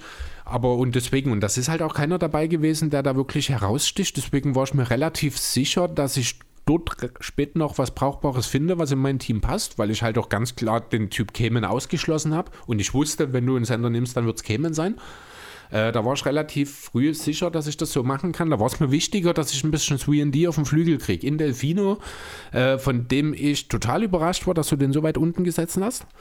Habe ich halt nicht viel mit anfangen können, mhm. muss ich ganz ehrlich sagen. Also für meine Themavorbereitung, ich brauchte halt erstmal, also ich habe mich Montag, glaube ich, hierher gesetzt und habe erstmal den kompletten Draft mit Undrafted durchgegangen und alle Namen rausgeschrieben, die mir was gesagt haben, mit denen ich was anfangen konnte, wo ich mhm. irgendein Bild dazu hatte.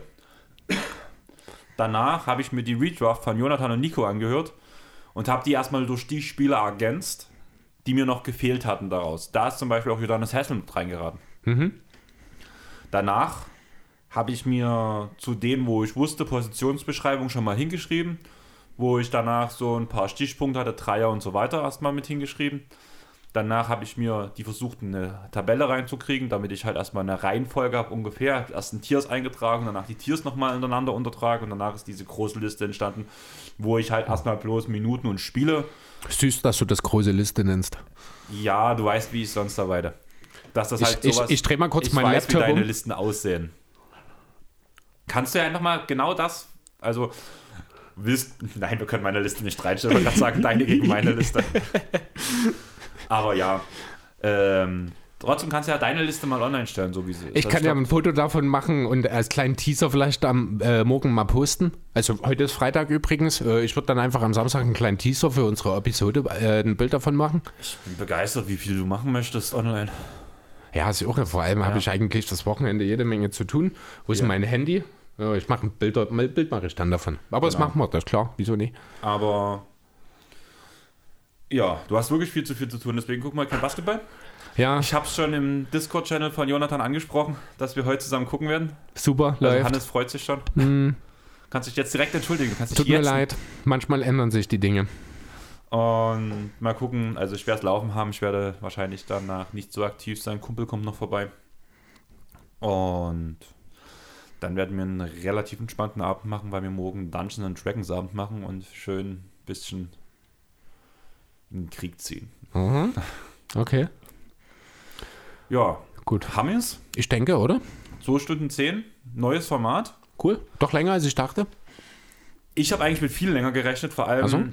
Ja, du musst halt Ja sehen, gut, wir haben in Popix jetzt auch mehr gemacht. Also ich habe so eigentlich, habe ich gedacht, so der reine Draft an sich, so dass wir 90 Minuten plus ein bisschen geredet, dass wir so um die 100, 105 eigentlich, hatte ich gedacht, dass wir schaffen. Sind jetzt 20 Minuten drüber ungefähr. Ist okay. Ja. Ähm, wollen wir es zu Ende bringen? Ich bitte darum. Ich lehne mich zurück. Du lehnst dich zurück. ähm, erstmal, wir hoffen, euch hat es gefallen. Lasst auf jeden Fall bitte ein Feedback da, wie ihr es fandet ob ihr sowas wieder haben wollt, ist auch ein ganz wichtiges Thema. Also vor allem, ich glaube, mir wird es Spaß machen, umso näher mir an die Gegenwart kommen. mir macht dann, jeder Redraft Spaß. Dann werde ich Chris richtig ausstopfen. Und wenn ihm jeder Redraft Spaß macht, gehen wir vielleicht wirklich mal nochmal irgendwann ein bisschen tiefer, aber da muss ich noch da wird es dann schon, also ich denke, wir werden schon, falls wir das äh, ins regelmäßige aufnehmen, wo ich doch sehr optimistisch bin, denn ja. ich denke, das kam schon gut an oder wird schon gut ankommen. Mir persönlich hat es wahnsinnig Spaß gemacht, sowohl die Vorbereitung als auch die Aufnahme. Ähm, ja, wie gesagt, wenn wir nochmal einen machen, dann möchte ich doch bitte dann erstmal 2010. Oder wir gehen einfach wirklich Jahr für Jahr hoch. Nee, das ist zu vorausschauen, das ist zu vorhersehbar, dann weiß ja jeder schon, was kommt. Okay, dann wisst ihr ab jetzt, dass Chris 2010 möchte, wir werden euch wieder abstimmen lassen. Da haben die Leute. Ja, ihr kriegt dann viermal 2010 zur Option. Das ist langweilig. Nein, ich will 2010 machen. Gut, jetzt lehne ich mich zurück. Ja, ist besser. Vielleicht gucken wir das nächste Mal schon Kuroko no Basket zusammen. Ihr mhm. könnt es ja euch auch irgendwie mal vielleicht irgendwie reinziehen oder mal einen Trailer angucken. Vielleicht gefällt es euch auch. Vielleicht werdet ihr dann Anime-Fans, so wie Chris. Ich tue ihn nach und nach immer mehr in die Richtung sticheln und irgendwann rennt er mit Pikachu mit so durch die Gegend. Nein. Doch. Ich habe eine Sixers-Mütze letztes Jahr von dir gekriegt. Was will ich mit einer Pikachu-Mütze? No, die Sixers-Mütze habe ich noch nie auf deinem Kopf gesehen seitdem. Habe ich, äh, hab ich jetzt in den letzten Wochen, meistens abends, wenn ich nochmal in Rochen gehe, da ist mir meine BVB-Mütze dann schon zu kalt geworden so, ich inzwischen. dachte, zu schade dafür. nee, die ist zu kalt dafür, weil die ist ja relativ, das ist ja mehr so ein Beanie eigentlich nur. Ähm, da habe ich die jetzt an. Ich hatte sie letztes Wochenende, als ich bei Jette war, hatte ich sie dabei, weil wir dort auch meistens abends ein bisschen draußen sitzen. Die wird ihr im Winter ihren Einsatz noch haben, keine Angst. Bin gespannt, ob ich sie auch mal sehe. Auf jeden Fall. Nicht bloß dieses hässliche Stadion, was er immer postet, wenn er Fußball guckt. Was ich genau zweimal gemacht habe. Und das nur bei Heimspielen vom BVB. Ja, und trotzdem hat er es von mir bekommen und freut sich drüber. Ja, Wahrscheinlich das das schönste macht er. Geschenk, was ich mir je gemacht habe. Sowas wollte ich mir nie in die Bude reinstellen, aber ich weiß, dass es ihm gefällt. Ja, schön. Ja, Das muss Liebe sein. oh Gott, gib mir- jetzt ist gib mir jetzt die Tüte. wirklich Schluss hier. ähm, ja. Wie gesagt, lasst ein Feedback dazu. Ähm, hinterher Chris liegt in der Ecke und lacht gerade. Das passiert häufiger in letzter Zeit. Wenn du abmoderieren willst, kriege ich mich nicht mehr ein. Ja, ist doch schön. Immer wenn ich rede. Ja, klar. So, kann ich jetzt? Ja. Chris, darf ich? Geht's dir gut? Nein. Okay. Soll ich, dir, durch für heute. soll ich dir eine Brechtschtüte holen? Nee, das ist es nicht. Aber lass es uns jetzt zu Ende bringen, denn ich bin echt fertig. Ich bin echt durch für heute. Okay, dann lasst uns bitte auf iTunes ähm, eine Bewertung da, mit 5 Sternen am besten. Ähm, lesen wir auf jeden Fall vor. Da gibt es einen Shoutout und alles drum und dran. Wir würden uns mega freuen.